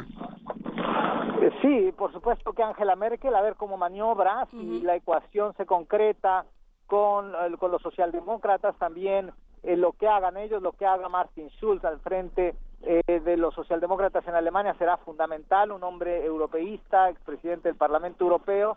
Habrá que observar también a la Europa del Mediterráneo, por un lado, eh, España muy desgastada, un Mariano Rajoy que ha perdido credibilidad, no solo adentro de España, sino afuera. Eh, y el, el que parecía ser la esperanza de esta Europa mediterránea y un contrapeso interesante que es Matteo Renzi, pues ahora debilitado, habrá que ver cómo, cómo sale eh, de las elecciones de, de marzo. Y también hay que ver el otro polo que aparece ahí de manera importante, los países del grupo Visegrad, eh, Polonia, Hungría, eh, Chequia y Eslovaquia, eh, particularmente ahora que se han impuesto sanciones, a, está en proceso la sanción a, a Polonia, eh, pero también cómo reaccionan los otros países que se han vuelto un poco reacios al proyecto europeo porque quieren un poco también levantar la mano y decir estamos aquí, los países de Europa Central particularmente, los mencionados, eh, habrá que observar también cómo se da esta lucha de equilibrios, también habrá elecciones en Luxemburgo, el, el país de, de Jean-Claude Juncker, en fin, los polos en distintos eh, lados de la Unión Europea eh, nos darán noticias y nos darán que hablar y hay que estar observando eh, cuál será el rumbo eh, y, y los liderazgos, a ver si aparecen nuevos, si se consolidan los que están y sobre todo quiénes van a, tomando la batuta de estos líderes europeos, algunos, como mencionas, en el ocaso de, de, su, de su carrera política en Europa. Por supuesto, pues te agradecemos muchísimo, eh, Luis Guacuja, responsable del programa de estudios sobre la Unión Europea del posgrado de la UNAM. Te agradecemos muchísimo esta conversación y esperamos tener un muy buen año y conversarlo contigo. Igualmente, muchas gracias a ustedes. Ahora les mando una foto, no estoy en un barco ballenero, pero Pero casi. Bueno, péscanos algo y tráenoslo. De acuerdo. muy bien.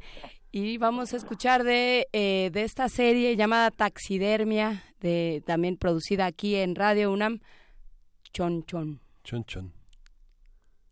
Están bajo la cama. Son esa sensación de que alguien te mira. Los ojos que brillan en la oscuridad. Criaturas de la noche, dueños de las pesadillas. Radio UNAM presenta Taxidermia de colmillos y garras.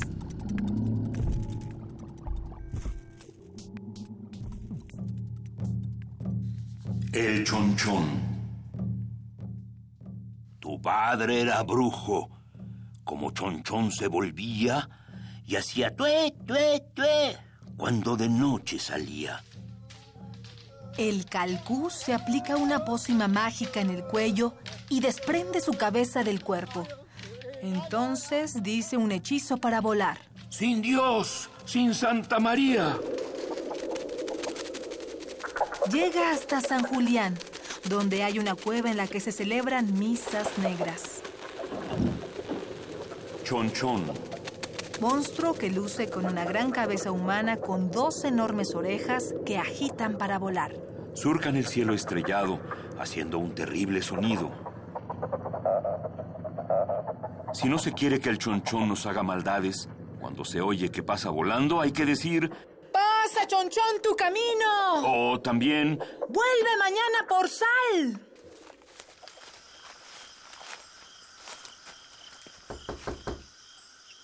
Entonces se presenta al día siguiente, cuando menos espera, un anciano humilde quien se quita el sombrero y dice, Vengo por la sal que me ofreció anoche.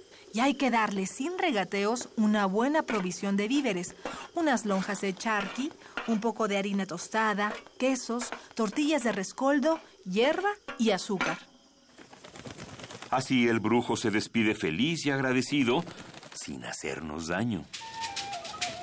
Cuentan que un joven mapuche pretendía a una muchacha soltera. Todos los días iba a verla a orillas del río y la seguía a todos lados. Pero en una ocasión, el joven se puso borracho y decidió escabullirse en casa de ella por la noche. Cuando llegó, la encontró acostada y se le acercó silenciosamente, pero se dio cuenta que no tenía cabeza.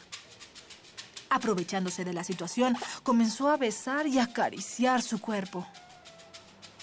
Esta muchacha demasiado me ha hecho sufrir. Ahora yo por mi parte le haré daño.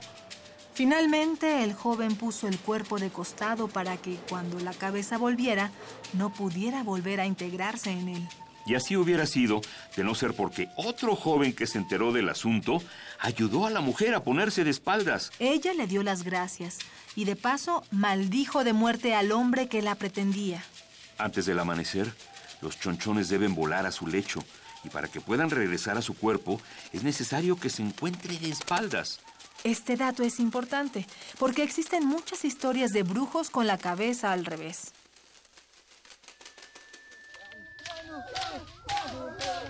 Consejos para cazar a un chonchón a pleno vuelo. Hay que rezar la siguiente oración.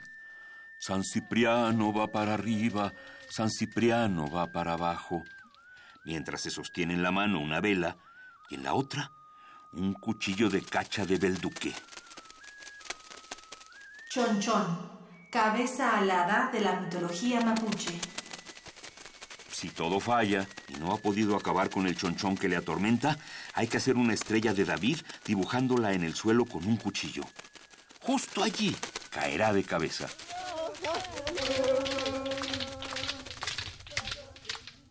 Grabación Jorge Montenegro y Raúl García. Guión Damaris Vera. Interpretación María Sandoval y Juan Stack. Diseño sonoro Jessica Trejo.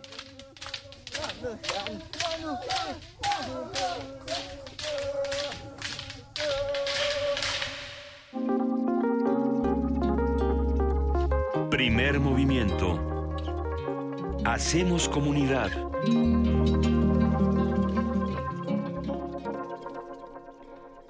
Nueve de la mañana con 46 minutos Y eh, bueno, pues creo que contra el chonchón no hay vacuna. Estábamos hablando de vacunas eh, aquí fuera del aire, de cómo, eh, pues hablando de las discusiones que pensábamos que ya no íbamos a tener y de las enfermedades que pensábamos que ya no nos iban a dar, pues están regresando.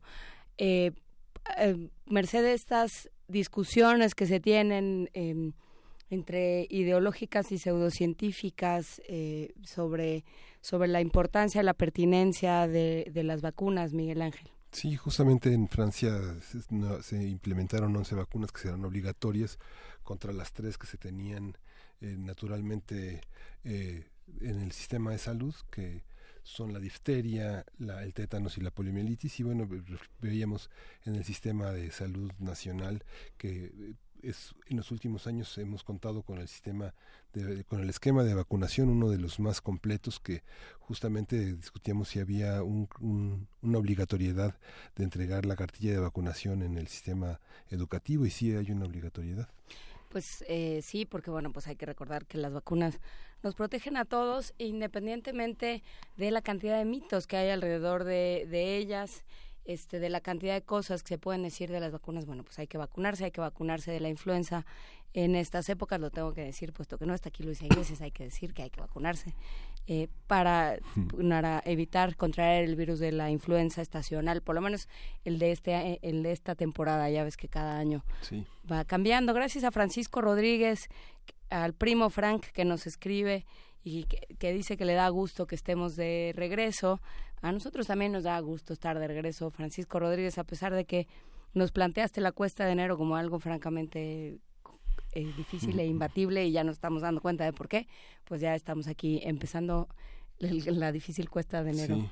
La, Sísif, la la labor como de Sísifo de la cuesta de enero. Sí, y es lo que comentábamos justamente al principio con el este, con el doctor Chopa que justamente esta este el resultado de las administraciones de los gobiernos de la legislación se ven justamente en los últimos años y en el séptimo año de gobierno y justamente nos enfrentaremos a todas las ausencias, a todos los debates estériles que generaron una, una escalada en la violencia, una falta de este de rigor en la en el tratamiento de la migración, de los derechos humanos. Todavía tenemos esta cuesta de enero también en el, los desacuerdos gubernamentales en cuanto a las cifras de feminicidios. Eh, todavía están pendientes las alertas de género en varios estados. Es una cuesta de enero difícil en muchos sentidos. Sí, digamos, el hecho de que hayan pedido licencia a un montón de funcionarios, un montón de gobernadores, de presidentes municipales, de legisladores, para seguir con su campaña no quiere decir que las cosas se hayan resuelto, ni muchísimo menos.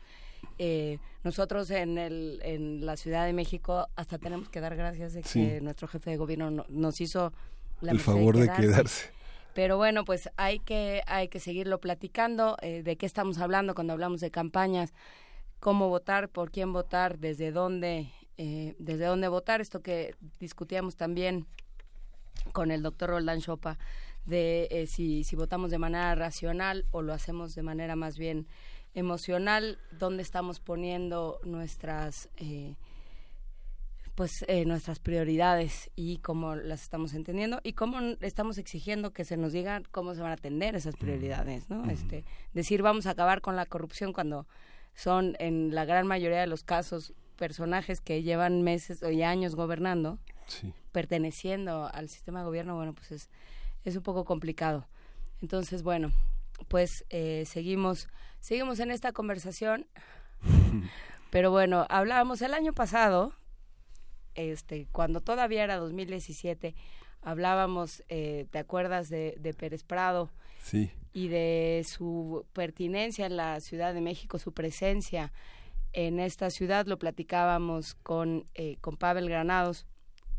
Que, Bueno. justa, que justamente hicieron una página en la Fonoteca Nacional dedicada a Pérez Prado y a, a- a colocar la- las indagaciones de Pérez Prado en, eh, en, alrededor de unas variaciones sobre los temas de Rachmaninoff y hablaba de esta presencia del mambo y, y de la música tropical cubana en México y justamente de Pérez Prado vamos a escuchar un tema de los Monkeys. Vamos a verlo. El tema de los Monkeys con Damaso Pérez Prado, vamos a escucharlo.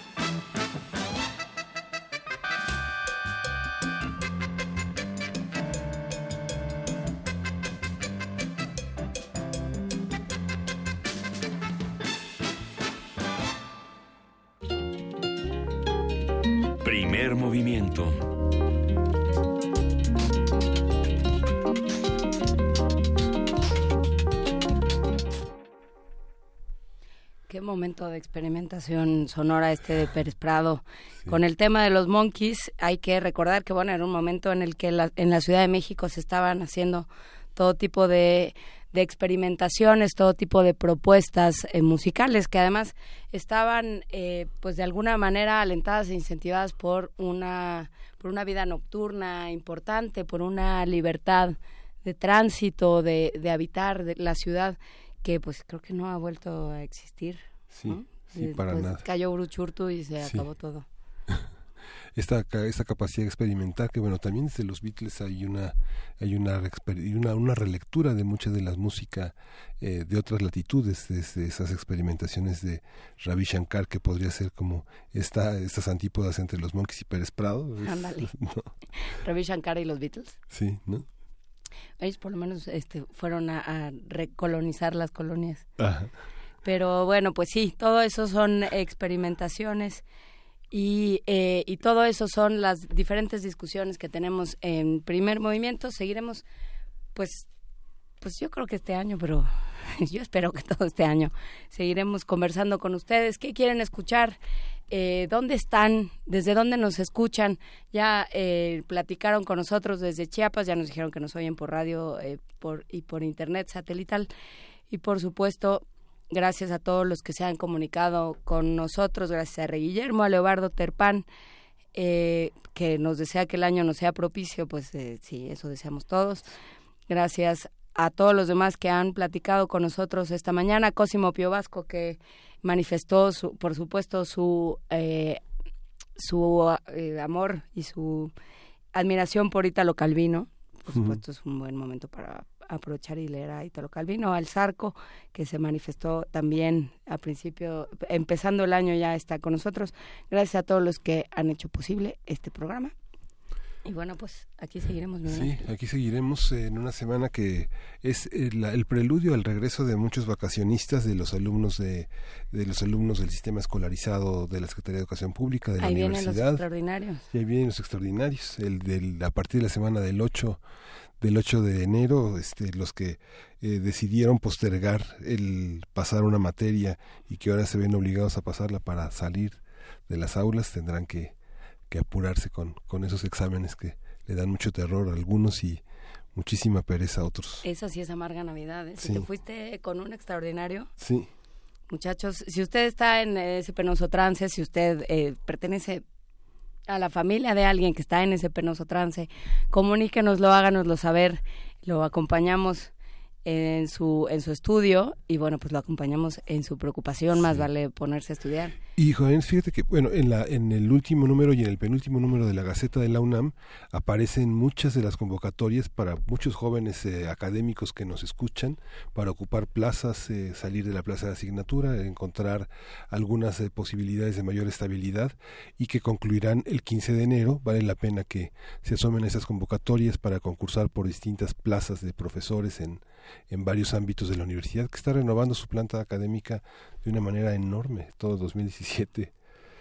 Sí, eh, bueno, lo, lo platicaremos, ¿eh? qué implica renovar esta planta académica, qué implica también eh, esa generación que se quedó un poco en medio, que, que se quedó en el cambio generacional y a la hora de cambiar las, las reglas para, para acceder. acceder a las plazas, pues sí hubo una generación ahí que que nada más se quedó esperando su plaza, pero bueno, eso... Hasta 20 años, hasta 20 ah, años esperando una, un ascenso, una regularidad, una estabilidad. ¿no? Sí, bueno, pues eh, eso será un tema que tendrá que una cuenta pendiente de la universidad con sus académicos de muchos años, con quienes han sostenido en buena en buena medida las clases y la planta académica de la UNAM. Pero bueno, de todo eso nos estaremos ocupando en los días que vienen. Por lo pronto, muchísimas gracias por acompañarnos en este principio de año. Fue un gusto estar aquí. Luisa Iglesias estará de vuelta el lunes y nos vamos con Guantanamera.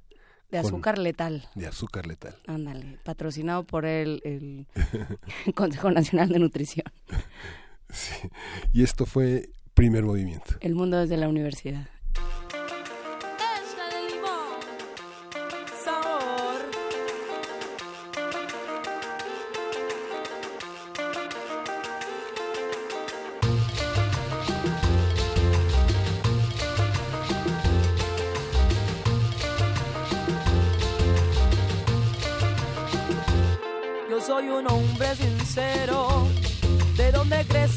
Palma? Yo soy un hombre sincero. ¿De dónde crece la palma? Que antes de morir me quiero echar mis besos del alma. Guantanamera, sabor. Guajira Guantanamera, songo loco songo. Guantanamera, Guajira Guantanamera. Es mi tierra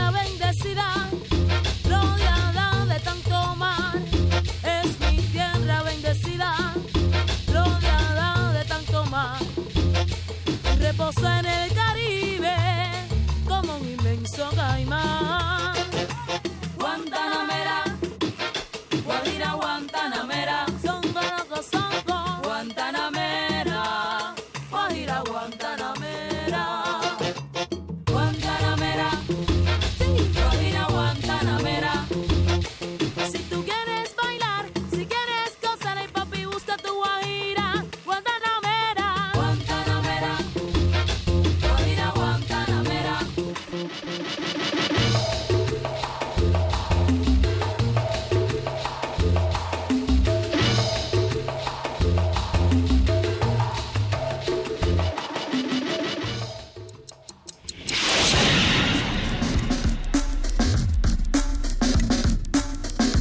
Radio UNAM presentó Primer movimiento. El mundo desde la universidad.